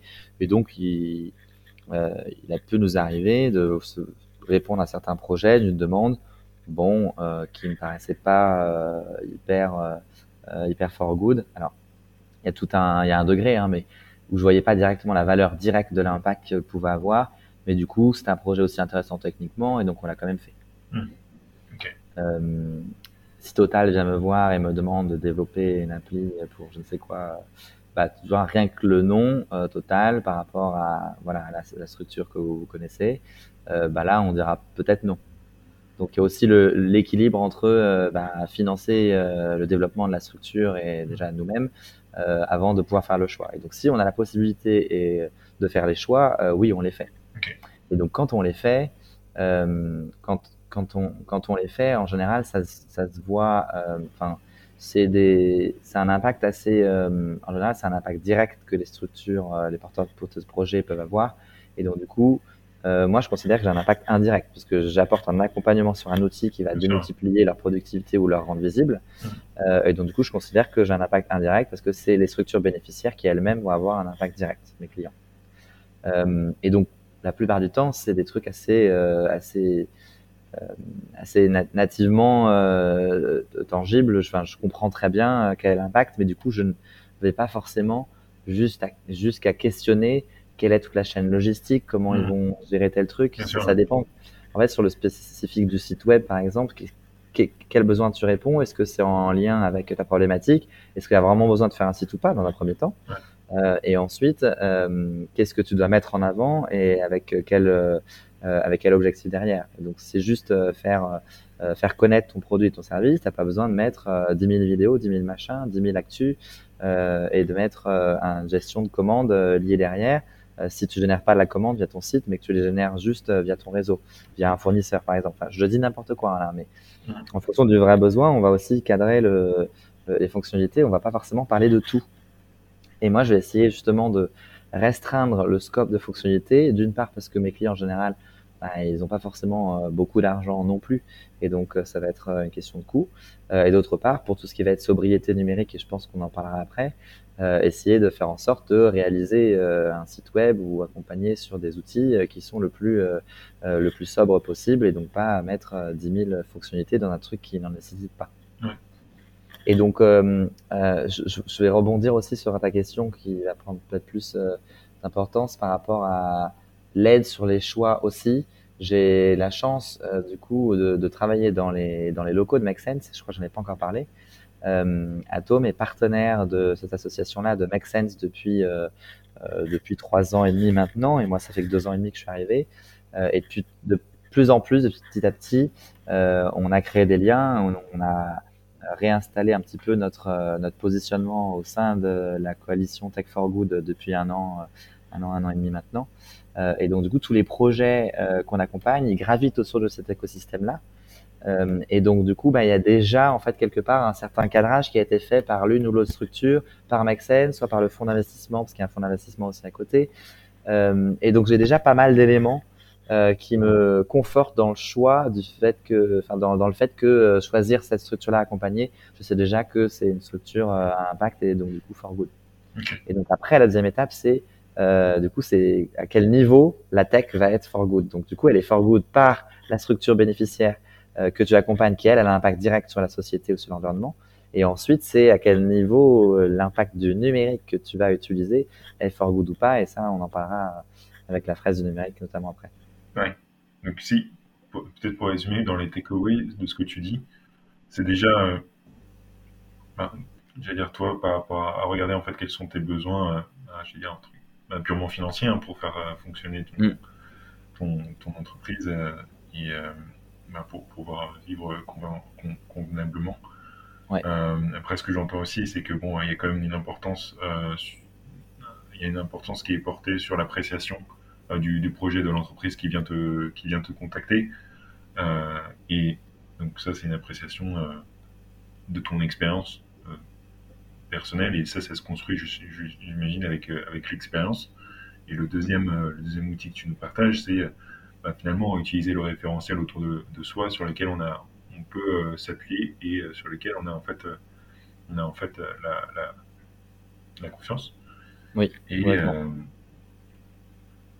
et après, en, en- en troisième temps, euh, voir, euh, ben, j'allais dire, la, la solution qui est apportée et qu'elle-même s'intègre, enfin, ne, ne nuise pas, j'allais dire, au for good de, de, de l'entreprise en, en tant que telle. Euh, pour que ça soit que l'ensemble en fait ne soit pas, enfin que le, le, projet For Good ne soit pas dégradé avec ce, projet, mmh, mmh, mmh. ce projet numérique. Je peux rajouter un point sur ce sujet avant de d'ouvrir sur ben. sur peut-être le For Good au niveau du numérique, enfin l'impact du numérique. Ouais je veux rajouter le sujet euh, aussi euh, qui va être en lien avec ce qu'on disait euh, au tout début sur la dimension de réseau. et sur la direction, la dimension de relationnel quand tu es dans l'entretien et quel est le quel est le, le, le, lien que tu crées avec avec ton ton prospect ou ton, futur client ou ton partenaire ou autre. et ça, je me suis rendu compte que c'était méga important pour moi en tout cas. Ça peut ne pas l'être pour d'autres, mais de manière générale, ça allait un petit peu dans cet écosystème de l'entrepreneuriat social et de l'ESS. On a, besoin de créer des connexions et on a besoin de sentir que euh, on est sur la même longueur d'onde et qu'on a les mêmes valeurs. Et donc typiquement, euh, je voulais l'illustrer par un exemple où, où, il y a un projet que finalement euh, auquel j'ai pas répondu. Euh, d'une part parce que, ben, euh, en effet, j'avais une croyance. Euh, enfin, on a une méthodologie qu'on a, qu'on a. On a envie d'aider les entrepreneurs sociaux à se développer. Et donc, du coup, on a une manière de fonctionner en mode, mais en fait, toi, là, à date, euh, quel est ton budget? Et donc, du coup, je vais te dire qu'est-ce qu'on est capable de faire dans ce budget-là ou pas, et peut-être réduire les fonctionnalités et t'adapter. Mais ça convient pas à tout le monde. Il y en a qui disent non, non, moi, je veux que tu me suives tout et on verra comment, combien d'argent on va aller chercher après. Bon, c'est deux approches différentes et je peux un peu m'adapter, mais je préfère quand même la première pour t'aider au mieux et te donner euh, tout ce que tu peux avoir dans ce budget-là, parce que c'est pas forcément facile d'aller d'aller chercher de l'argent après. Euh, et donc, euh, quelqu'un qui me contacte et euh, que j'étudie un petit peu le besoin, etc. Et on demandait de l'aider à chiffrer à la fois une première maquette, ensuite le MVP qui va avec et le déploiement complet de la solution. Elle voulait que je chiffre les trois d'un coup. Alors les trois d'un coup, je dis bah en fait si on n'a pas commencé à faire des maquettes et qu'on n'a pas challengé un peu les besoins et tout, qu'on les a pas adaptés, bah, je sais pas à quoi va ressembler le MVP, je sais pas à quoi va ressembler la solution finale. Donc pour moi ça se fait par étapes et c'est notre manière d'être de faire par, euh, par étape, euh, de manière agile, où ben voilà, je sais que pour la première phase de maquette, je vais te dire que c'est 5000 euros, est-ce que tu les as ou pas? On adaptera, peut-être que la, le MVP sera aussi 5000 ou moins, et peut-être que le développement final, au départ, on penser que c'est 100 000 euros, mais en fait, ça va coûter que 20 000 parce que de premières phases ont été, euh, euh, ont été nécessaires. Et donc, j'ai expliqué un peu cette démarche, et, euh, et, en fait, euh, elle m'a répondu, non, non, moi, je veux un cahier des charges, je mets en challenge tout le monde, enfin voilà qui est les charges, je me challenge tout le monde, je veux un devis tout de suite surtout. Et là, je suis désolé, je, je ne peux pas, euh, je ne peux pas répondre comme ça. Et donc, j'ai choisi de ne pas répondre, pas d'aller plus loin. En plus de ça, parce qu'il me manquait des éléments sur, euh, je reprends un peu ce qu'on disait tout à l'heure, mais sur euh, l'identification de l'impact de la structure, j'essayais de comprendre vraiment ce qu'ils faisaient. Et donc, c'est savoir quel est leur positionnement sur le marché, leur maturité. Donc, je pose aussi ces questions-là, hein, parce que je ne l'ai pas dit, mais par rapport à l'évaluation aussi de l'impact, c'est de faire en sorte que je comprenne la maturité du service, du produit sur le marché et voir si c'est un réel impact ou pas. Et ça, déjà, rien que ça, j'arrivais pas à le, à le percevoir. Mm. Et donc, du coup, il y a la maturité sur le marché, les attentes un peu particulières de je veux un devis complet par rapport à un qui ne charges pas du tout euh, spécifique. Et dans un projet, du coup, bah, je comprenais pas la maturité du marché, donc je, je comprenais pas trop la valeur que ça avait. Et donc, du coup, de base, j'avais un lien avec la personne euh, qui est mal passé à ce premier rendez-vous-là. Et j'ai tout de suite compris qu'elle me, pose, elle me mettait dans une position prestataire, voici mon besoin, réponds-moi. Mm. Et, euh, et, là, du coup, euh, ça a instauré une, une relation un peu bizarre et je me suis pas senti bien forcément avec la personne. Et donc du coup, le, lien humain, du coup, avant tout, euh, pour plein de raisons et les facteurs que j'ai évoqués avant, mais c'est du coup c'est ce lien humain qui s'est pas fait. Ouais. Et donc euh, je pense qu'il est méga important euh, dans cette relation-là aussi que j'ai avec avec les personnes que j'accompagne. Ouais, également sur l'aspect, j'allais dire professionnel externe de, de personnes externes voilà. là-dessus. Et donc en effet, bah là ce qui est intéressant, c'est qu'en effet dans appréciation personnelle que tu que n'avais pas encore quand tu l'as quand tu l'as mentionné on n'avait pas forcément les mots ou les outils que tu utilises mais en effet de ce que j'entends Atom a une vraie méthodologie de questionnement de critères pour euh, avant d'accepter un projet et de voir euh, euh quel est l'impact en fait euh, de, la société et de voir si c'est vraiment un, projet de for good. Et Complètement. Est-ce que c'est aligné avec nos valeurs? Est-ce qu'on défend? Si oui, bah, pas de problème.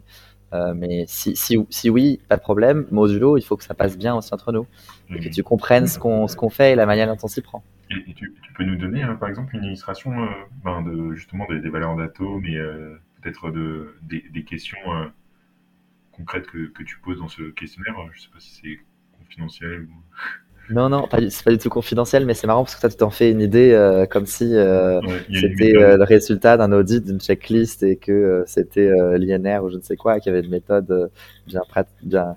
Alors, sur notre site atom.co, il y a une, méthode macro. C'est c'est quoi la méthode Par où on commence? Justement, on commence par essayer de comprendre le besoin, comprendre la structure, c'est quoi, à quoi elle répond, quelle problématique, impact elle répond, quelle est sa maturité sur son marché. Et ensuite, on va aller creuser du coup le fonctionnel pour voir euh, quel outil, quel euh, site web ou autre ils ont besoin.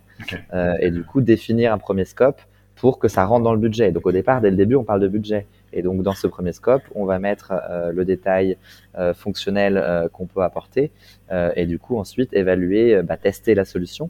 après plus ou moins après potentiellement une phase de maquettage s'il y a besoin de faire du maquette et un peu de développement spécifique s'il y a besoin de faire du développement spécifique. mais on teste du coup la solution et on voit si ça marche, qu'est-ce qu'on garde, qu'est-ce qu'on garde pas. Et ensuite, bah, si on a du budget complémentaire, bah, dans la V2, on l'a déjà prévu ou, ou, pas, en fonction des retours des tests, et on refait une boucle euh, pour essayer d'apporter euh, plus de valeur et du coup plus d'impact à la structure bénéficiaire.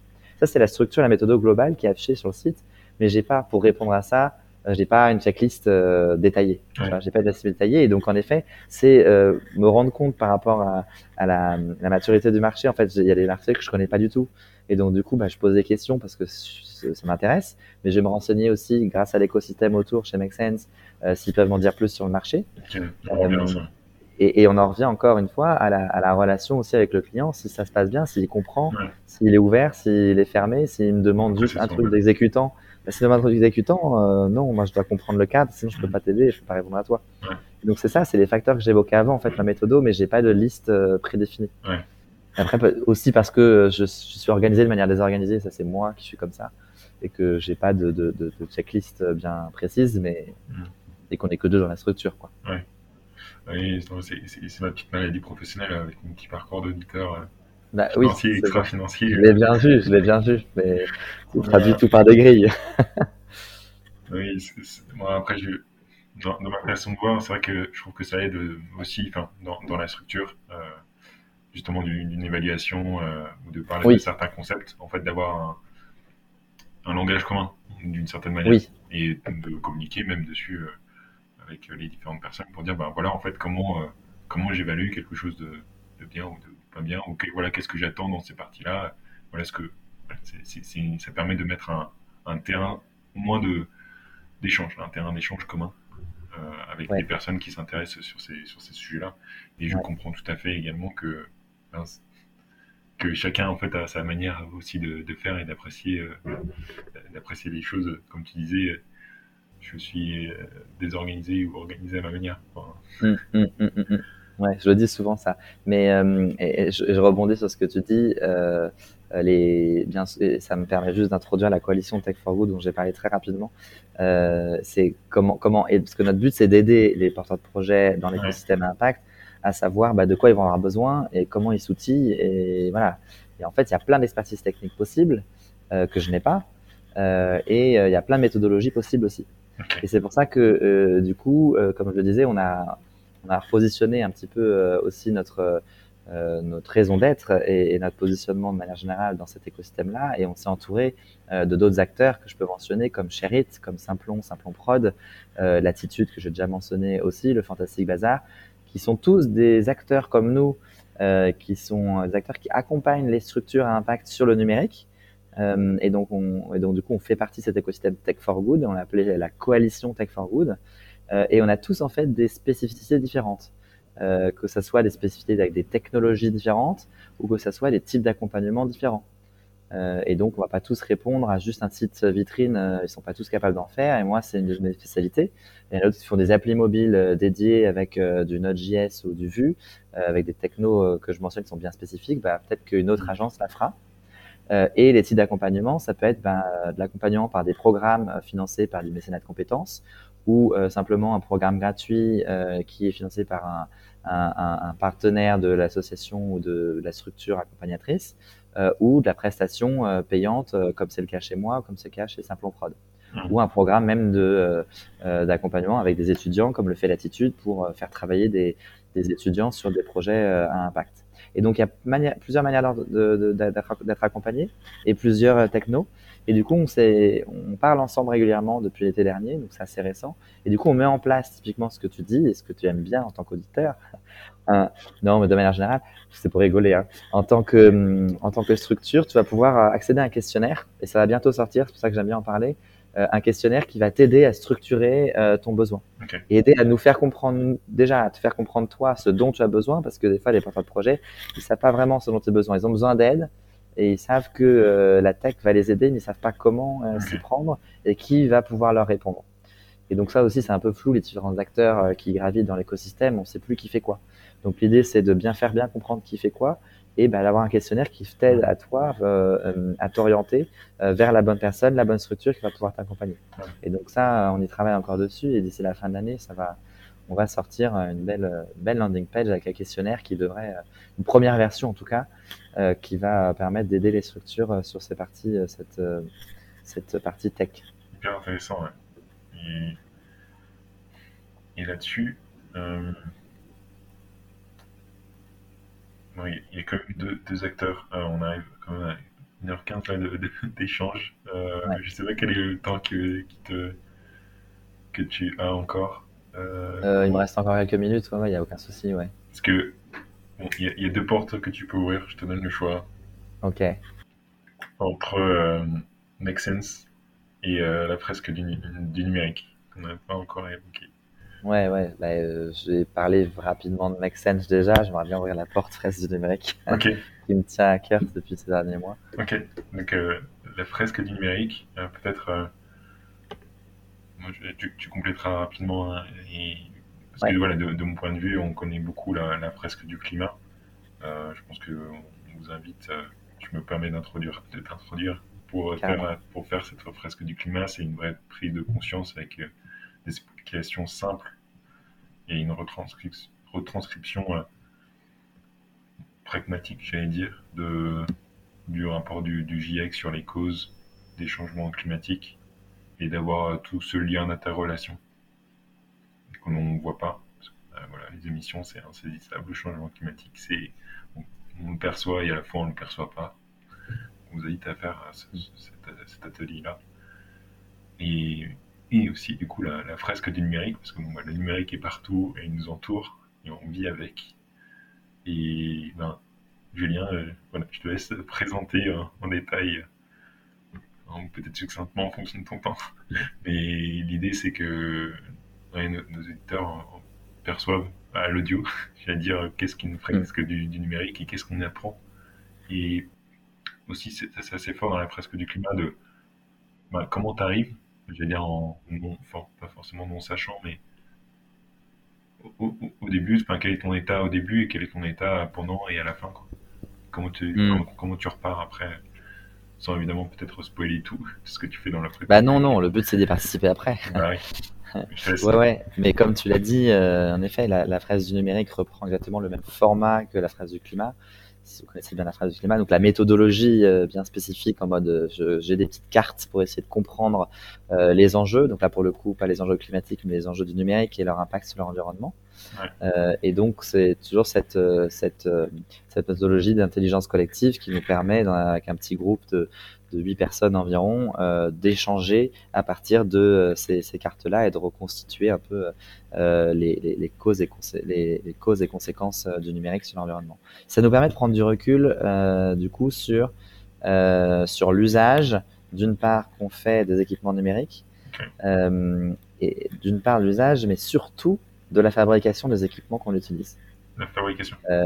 et c'est là que on est souvent surpris par rapport à, l'état avant et après, on ressort en se disant ah oui, en fait, 80% euh, des émissions de gaz à effet de serre euh, du, causées par le numérique, euh, c'est la fabrication des terminaux.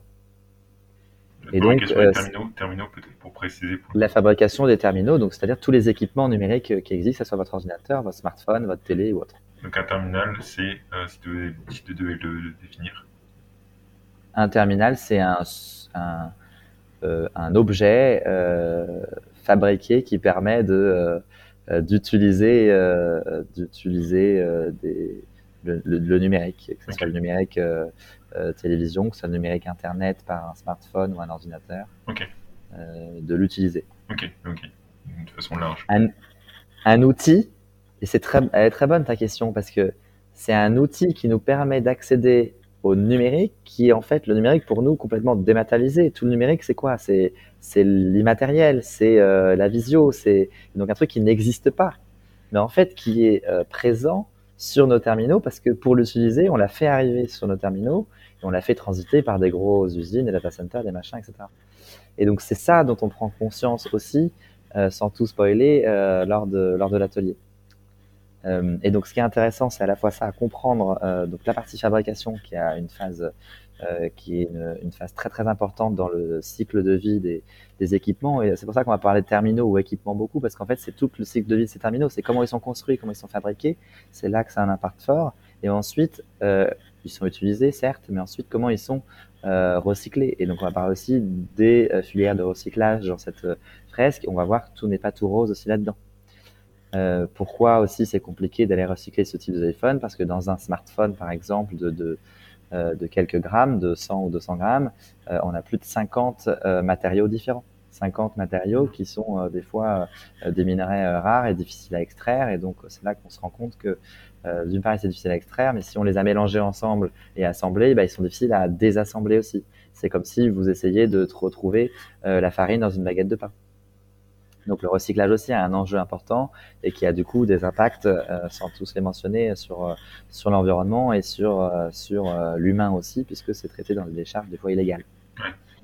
Donc c'est tout ça dont on se rend compte. Là, je n'ai beaucoup dit, donc il faut que vous veniez participer à ce type, à ce type d'atelier. Ça nous, ça nous fait rendre compte de toutes ces parties-là. Et ce qui est intéressant dans la phase du numérique aussi, c'est euh, la, la, la, deuxième phase où, comme sur la, comme la méthodologie phase du climat, on a cette phase de construction de fresque. On va après la rendre jolie et mettre des couleurs et trouver un titre. On va ensuite euh, la proposition. On a plusieurs groupes en parallèle. On peut essayer de la présenter euh, et de défendre euh, notre titre à l'autre groupe. C'est toujours un petit peu marrant de cette phase-là, en prenant un peu de recul sur ce qu'on a vécu.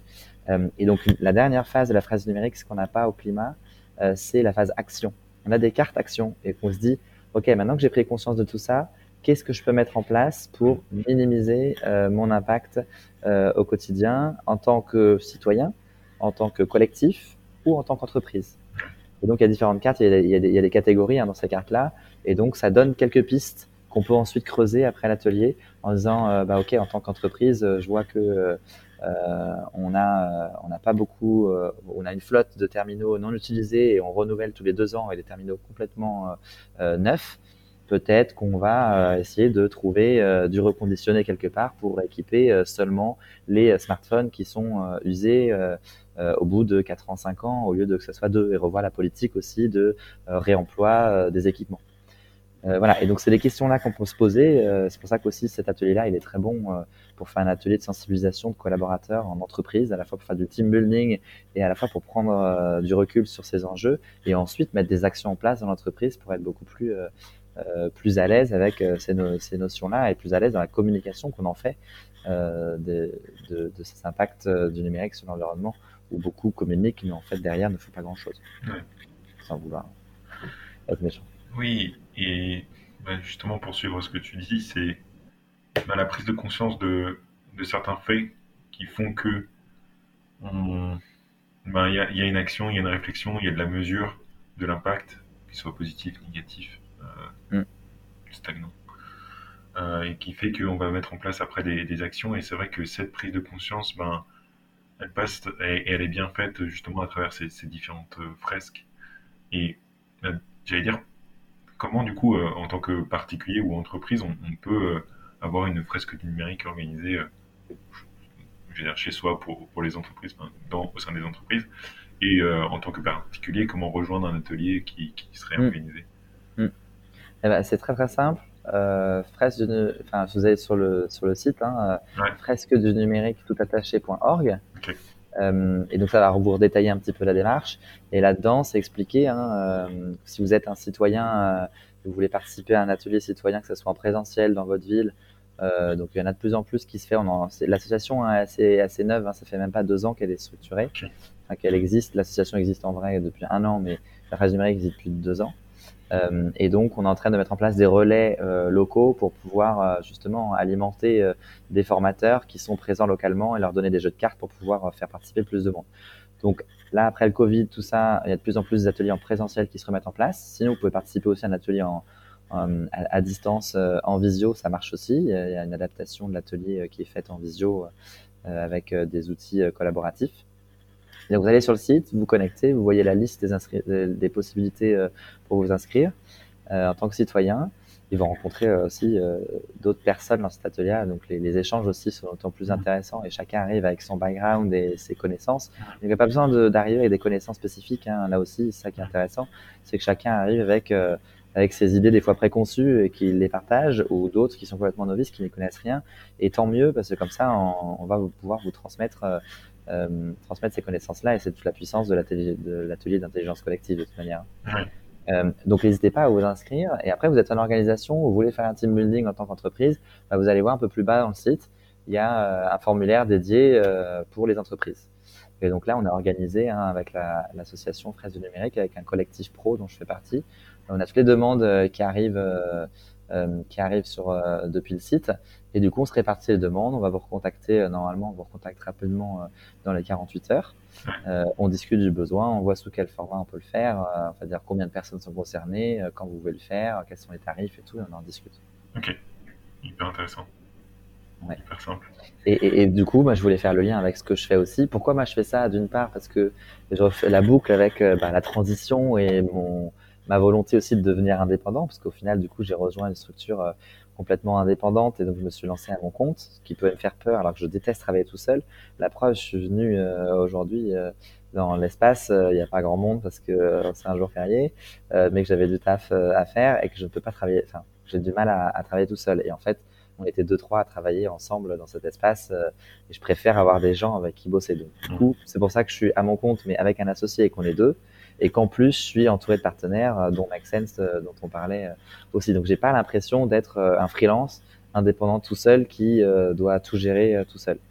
je suis entouré de plein de, plein de personnes qui m'aident à, à, développer mon mon activité et donc du coup je voulais revenir sur la partie plus indépendante c'est que du coup je suis indépendant donc je crée les offres que je veux et euh, je fais ce que je veux aussi avec euh, avec mon business. Et donc du coup j'ai envie de créer une nouvelle offre euh, d'accompagnement sur la fraise numérique. Par exemple des entreprises qui me contactent et je leur parle aussi de cette dimension-là qui m'est chère aussi. Quand tu vas reconstruire un site web ou que tu me parles de smartphone ou autre, bah, je lui dis attends, prends conscience de la fabrication de terminaux, prends conscience de l'impact d'usage que tu vas avoir. Et du coup je parle de la fraise numérique. Et ça, ça m'arrive aussi de, c'est pour ça que je fais des fresques en pro aussi maintenant parce que j'ai cette casquette d'animation de ce type d'atelier. Et, donc dans et, du coup, euh, on peut l'appliquer. Donc ça, c'est moi qui l'applique aussi. Mon, mon, associé Adrien qui crée des sites web et moi aussi dans l'accompagnement et le cadrage. on a appliqué maintenant à notre, méthodologie aussi la dimension d'éco-conception. Comment faire en sorte de créer un site web le plus sobre possible, parce que certes, tu crées un site web, on sait que ça va avoir un impact. Du coup, tu vas user, tu, tu vas utiliser le réseau, donc euh, tu vas avoir des, euh, de, des requêtes euh, de données, faire Internet, donc ça va consommer data center et derrière tout ce qui s'ensuit. Donc dans tous les cas, tu as un site, ça consomme. Comment faire en sorte qu'il consomme le moins possible? Euh, Et donc c'est là qu'on a appliqué, qu'on a ajouté à la méthodologie toute cette dimension d'éco-conception aussi sur le, sur le site Internet. Mais ça pourrait faire l'objet d'un complètement podcast différent, la co-conception.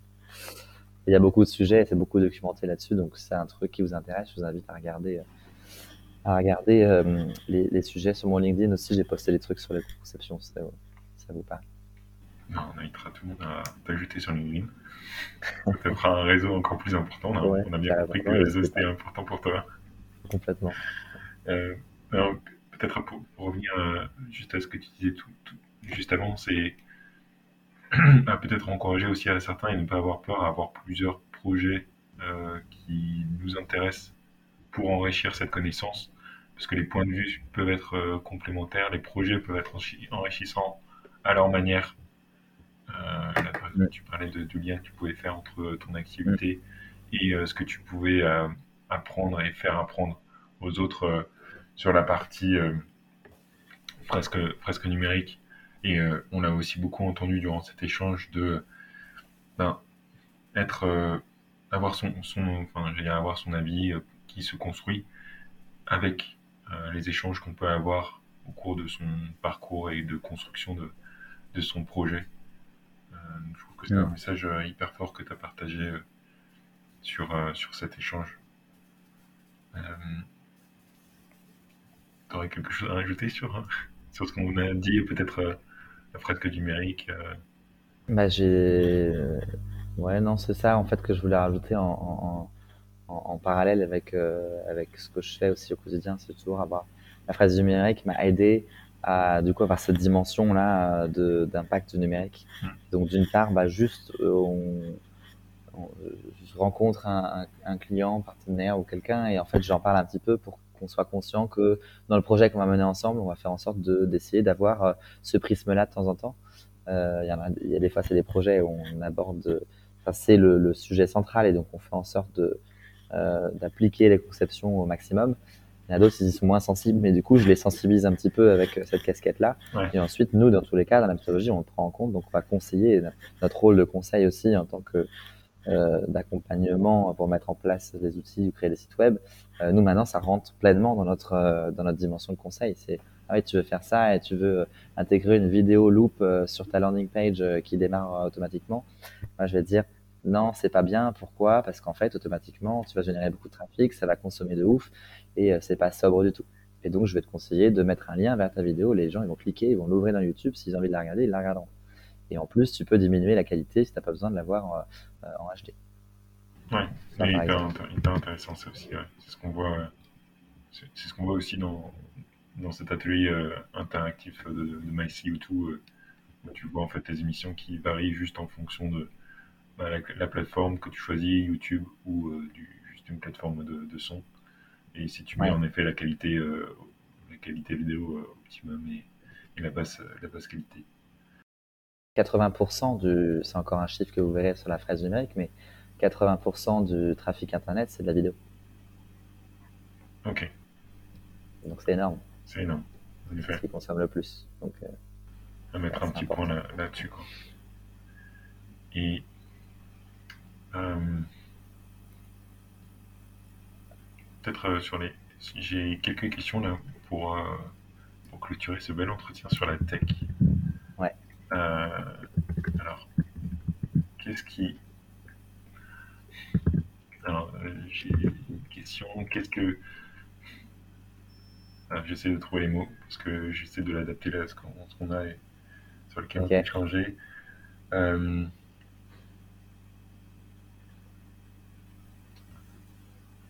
vas-y, vas-y, je t'en prie, attends.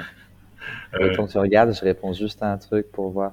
J'ai quelque chose à 19h, mais on a encore un peu moins de 10 minutes. Ah, ok, alors. Euh... Ok, non, c'est bon. Ok. J'allais dire, quel est le. Quel est le le, alors, je vais mêler deux, deux, choses en une. Quel est le petit pas que tu pourrais recommander euh, Que ce soit dans l'aspect euh, parcours professionnel hein, mhm. qu'on a, a, vu, que tu pourrais recommander pour les, et que toi tu as réalisé en te disant bah, en fait j'avais peur de le faire et finalement bah, en le faisant, le répétant, bah, ça m'a fait construire. Et le fait de te dire bah, tiens là je suis dans, dans l'impact positif, dans le tech, dans le good comme tu disais. Euh, voilà, comment. Voilà, c'est cette question. Et la deuxième partie de la question, je n'ai pas compris. Ah, pardon. Euh, Première partie, quel est le petit pas que je recommanderais? Ouais, Quel est le petit pas que tu recommanderais du coup pour euh, dans tout cet aspect recherche de, de sens et de, de, de transition? Ouais. Et en effet, c'est pas pas un petit pas, c'est plutôt quel est le le mot ou la, question que tu, tu recommanderais pour les personnes qui se posent la question de savoir euh, quel est l'impact que je recherche mm. et comment être dans, mm. dans, le, dans, le, dans le good? Ouais. Euh. Eh ben, euh, ok, ok, non, je pense que j'ai compris. Et, et, finalement, je vais revenir au début de notre échange. L'idée, c'est de suivre ses aspirations, ses envies. Et donc, du coup, si tu sais, tu peux avoir des envies, mais tu sais pas vraiment, tu as du mal à te connaître et c'est normal et je me connais pas aussi complètement. Déjà, apprends à se connaître. Donc, suis tes envies en étant en adéquation avec tes valeurs. Et donc, euh, je ne sais plus si, je l'ai dit tout à l'heure, euh, essaye d'identifier tes valeurs. Il y a plein de manières de faire et j'ai recommandé un bouquin euh, sur là-dessus. Isabelle Nazaraga, je suis comme je suis. identifie tes valeurs, essaie de voir qui tu es et voir que tes quelles sont tes envies. Et ensuite, en fonction de tes envies et tes valeurs, regarde si quand tu trouves un job, un taf ou une proposition, une opportunité, regarde si ça colle avec ça. Et en fait, euh, bah, du coup, bah, je réponds par mon exemple, hein, parce je suis là pour en parler. Euh, moi, je me suis rendu compte dans mes valeurs, c'était la communication, le partage, euh, être au service des autres. Il y en a deux autres euh, que j'oublie souvent parce qu'elles sont moins importantes. Mais... Et donc, du coup, euh, euh, la transmission aussi, la transmission. Et, et, donc, du coup, dans ce que je fais aujourd'hui, bah, je suis dans le partage, j'adore communiquer, je fais la relation client, je vais chercher des projets, j'ai besoin de connaître plein de projets différents. Et donc, je suis dans le, partage et la communication et au service des autres parce que c'est là que je trouve euh, ma place dans l'impact. quoi. J'aide les gens à avoir de l'impact et du coup, bah, j'ai l'impression d'être en adéquation avec mes valeurs, avec ce taf-là. Et donc, si tu te rends compte dans ton l'opportunité que tu as que c'est pas totalement en adéquation avec ces valeurs-là, bon, peut-être dis-toi que c'est pas tout à fait fait pour toi. Que tu as peut-être encore quelques, un, petit chemin à parcourir pour te rapprocher de ces valeurs-là, parce que souvent on peut être, ben, ne pas avoir totalement, enfin d'être dans un cadre, comme on en parlait au début, qui ne nous satisfait mm. pas encore totalement. Oui, et euh, ça, peut se construire. Donc, euh, et quand, quand on, parlait de cadre, ben, c'est vrai que là, toi, tu as changé radicalement d'entreprise. Après, mm. peut-être que justement, dans une, dans une structure un peu plus grande, ben, on peut changer de cadre déjà au sein de, de l'entreprise se dire, bah tiens, il y a un projet qui naît là-bas qui pourrait m'intéresser, qui pourrait me faire grandir. Et en plus, je m'entends bien avec son manager. Donc voilà, ne pas hésiter aussi à regarder euh, dans les structures dans lesquelles euh, vous êtes pour aller chercher cette adéquation. Complètement. D'autant plus que les, les, ses propres valeurs aussi, euh, peu importe le cadre, elles évoluent. Elles mm. évoluent, elles sont valables à un instant T. Il y a des valeurs fortes qui restent dans le temps et qui te définissent en tant que personne. Il y en a d'autres qui évoluent et en fonction de la situation, du contexte et de ton placement dans, dans ton écosystème, euh, il y en a qui passent en priorité et qui sont plus basses, il y en a d'autres qui, qui, euh, qui, apparaissent. Donc, euh, c'est pas fixe non plus, en effet. Du coup, je sais pas si j'ai répondu complètement à ta question, mais en termes petits pas, enfin la première, la première élément, c'est ça, se connaître soi-même, identifier ses valeurs et voir si c'est en, en, adéquation. Et, j'ai envie quand même de, en takeaway de, de, de dire, euh, de revenir sur cette dimension de réseau et de discuter et échanger en fait. Parlez-en autour de vous parce que euh, si vous avez du mal à, à, à, identifier qui vous êtes, identifier qui vous êtes, ce qui peut vous caractériser, c'est parce que vont dire les, les, autres de vous que vous allez peut-être réussir à comprendre, euh, à comprendre qui vous êtes et qu'est-ce qui peut vous, vous animer. Euh, donc, euh, n'hésitez pas à, parler, échanger avec des gens, même des gens que vous ne connaissez pas. Euh, si vous êtes timide, ça peut être sur des réseaux dans le premier temps, LinkedIn ou autre, parce qu'il y a un truc qui a publié qui vous a plu, et essayez d'engager la discussion avant de se voir en vrai s'il y a besoin. Euh, et puis ensuite, euh, ensuite peut-être des conférences ou des, ou des sujets sur, sur Meetup ou sur euh, ou sur events.makesense.org par exemple, euh, qui peuvent, euh, peuvent vous aider, un sujet en particulier qui vous plaît, participer à un atelier ou une conférence. et là, voyez si le sujet en question, la thématique, le secteur vous plaît juste en, participant ou en étant soit participant euh, passif, soit acteur carrément dans un atelier de type intelligence collective dont on parlait. Les Make Sense sont très forts à, faire ça, donc euh, allez, allez, les voir aussi sur le site.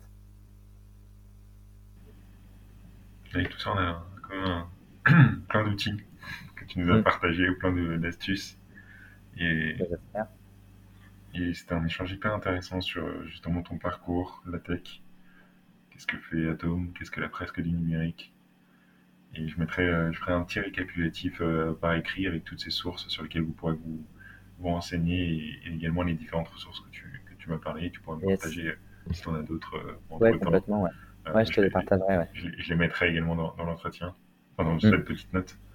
Ouais. Euh, merci beaucoup, Julien, pour euh, ce, tout son, ce temps et cet échange passionnant. Mais je t'en prie, merci à toi. C'était euh, très fantastique, très vif. Je n'ai pas vu plus d'une heure et demie passer. C'est pour ouais, le, le temps il passe nuit à côté. Ça passe très très vite. Et, et c'est ça aussi, quand on est passionné par quelque chose bah, on peut en parler, tu poses une question et ça évoque des sujets que j'aime bien, que j'ai aimé, que j'aime toujours, mais j'ai changé. Euh, et voilà, si, si, vous aimez aussi parler de certains sujets, c'est comme ça que vous allez vous trouver et vous dites, bah, en fait, oui, ça, ça me plaît de ouf. Si j'en parle tout le temps, c'est que euh, c'est que c'est bon, quoi. C'est un bon indicateur. Bon indicateur. à tous, merci beaucoup d'avoir de nous avoir écoutés jusqu'au bout. Euh, on revient très bientôt avec d'autres épisodes. N'hésitez pas à nous proposer également des personnes que vous souhaitez avoir interrogées, euh, que ce soit dans, votre entourage. N'hésitez pas également vous-même à nous solliciter, l'équipe euh, SB for Change. Euh, si vous souhaitez interviewer quelqu'un, je vous donnerai tous les outils et, je vous expliquerai tout pas à pas pour que vous puissiez également enregistrer par vous-même. C'est un vrai laboratoire d'expérimentation, comme les associations, comme j'allais dire nos, projets de vie. Donc n'hésitez pas à, me, contacter. Et euh, bah, tout retour sur, ce podcast est le bienvenu. Merci à tous et à très bientôt.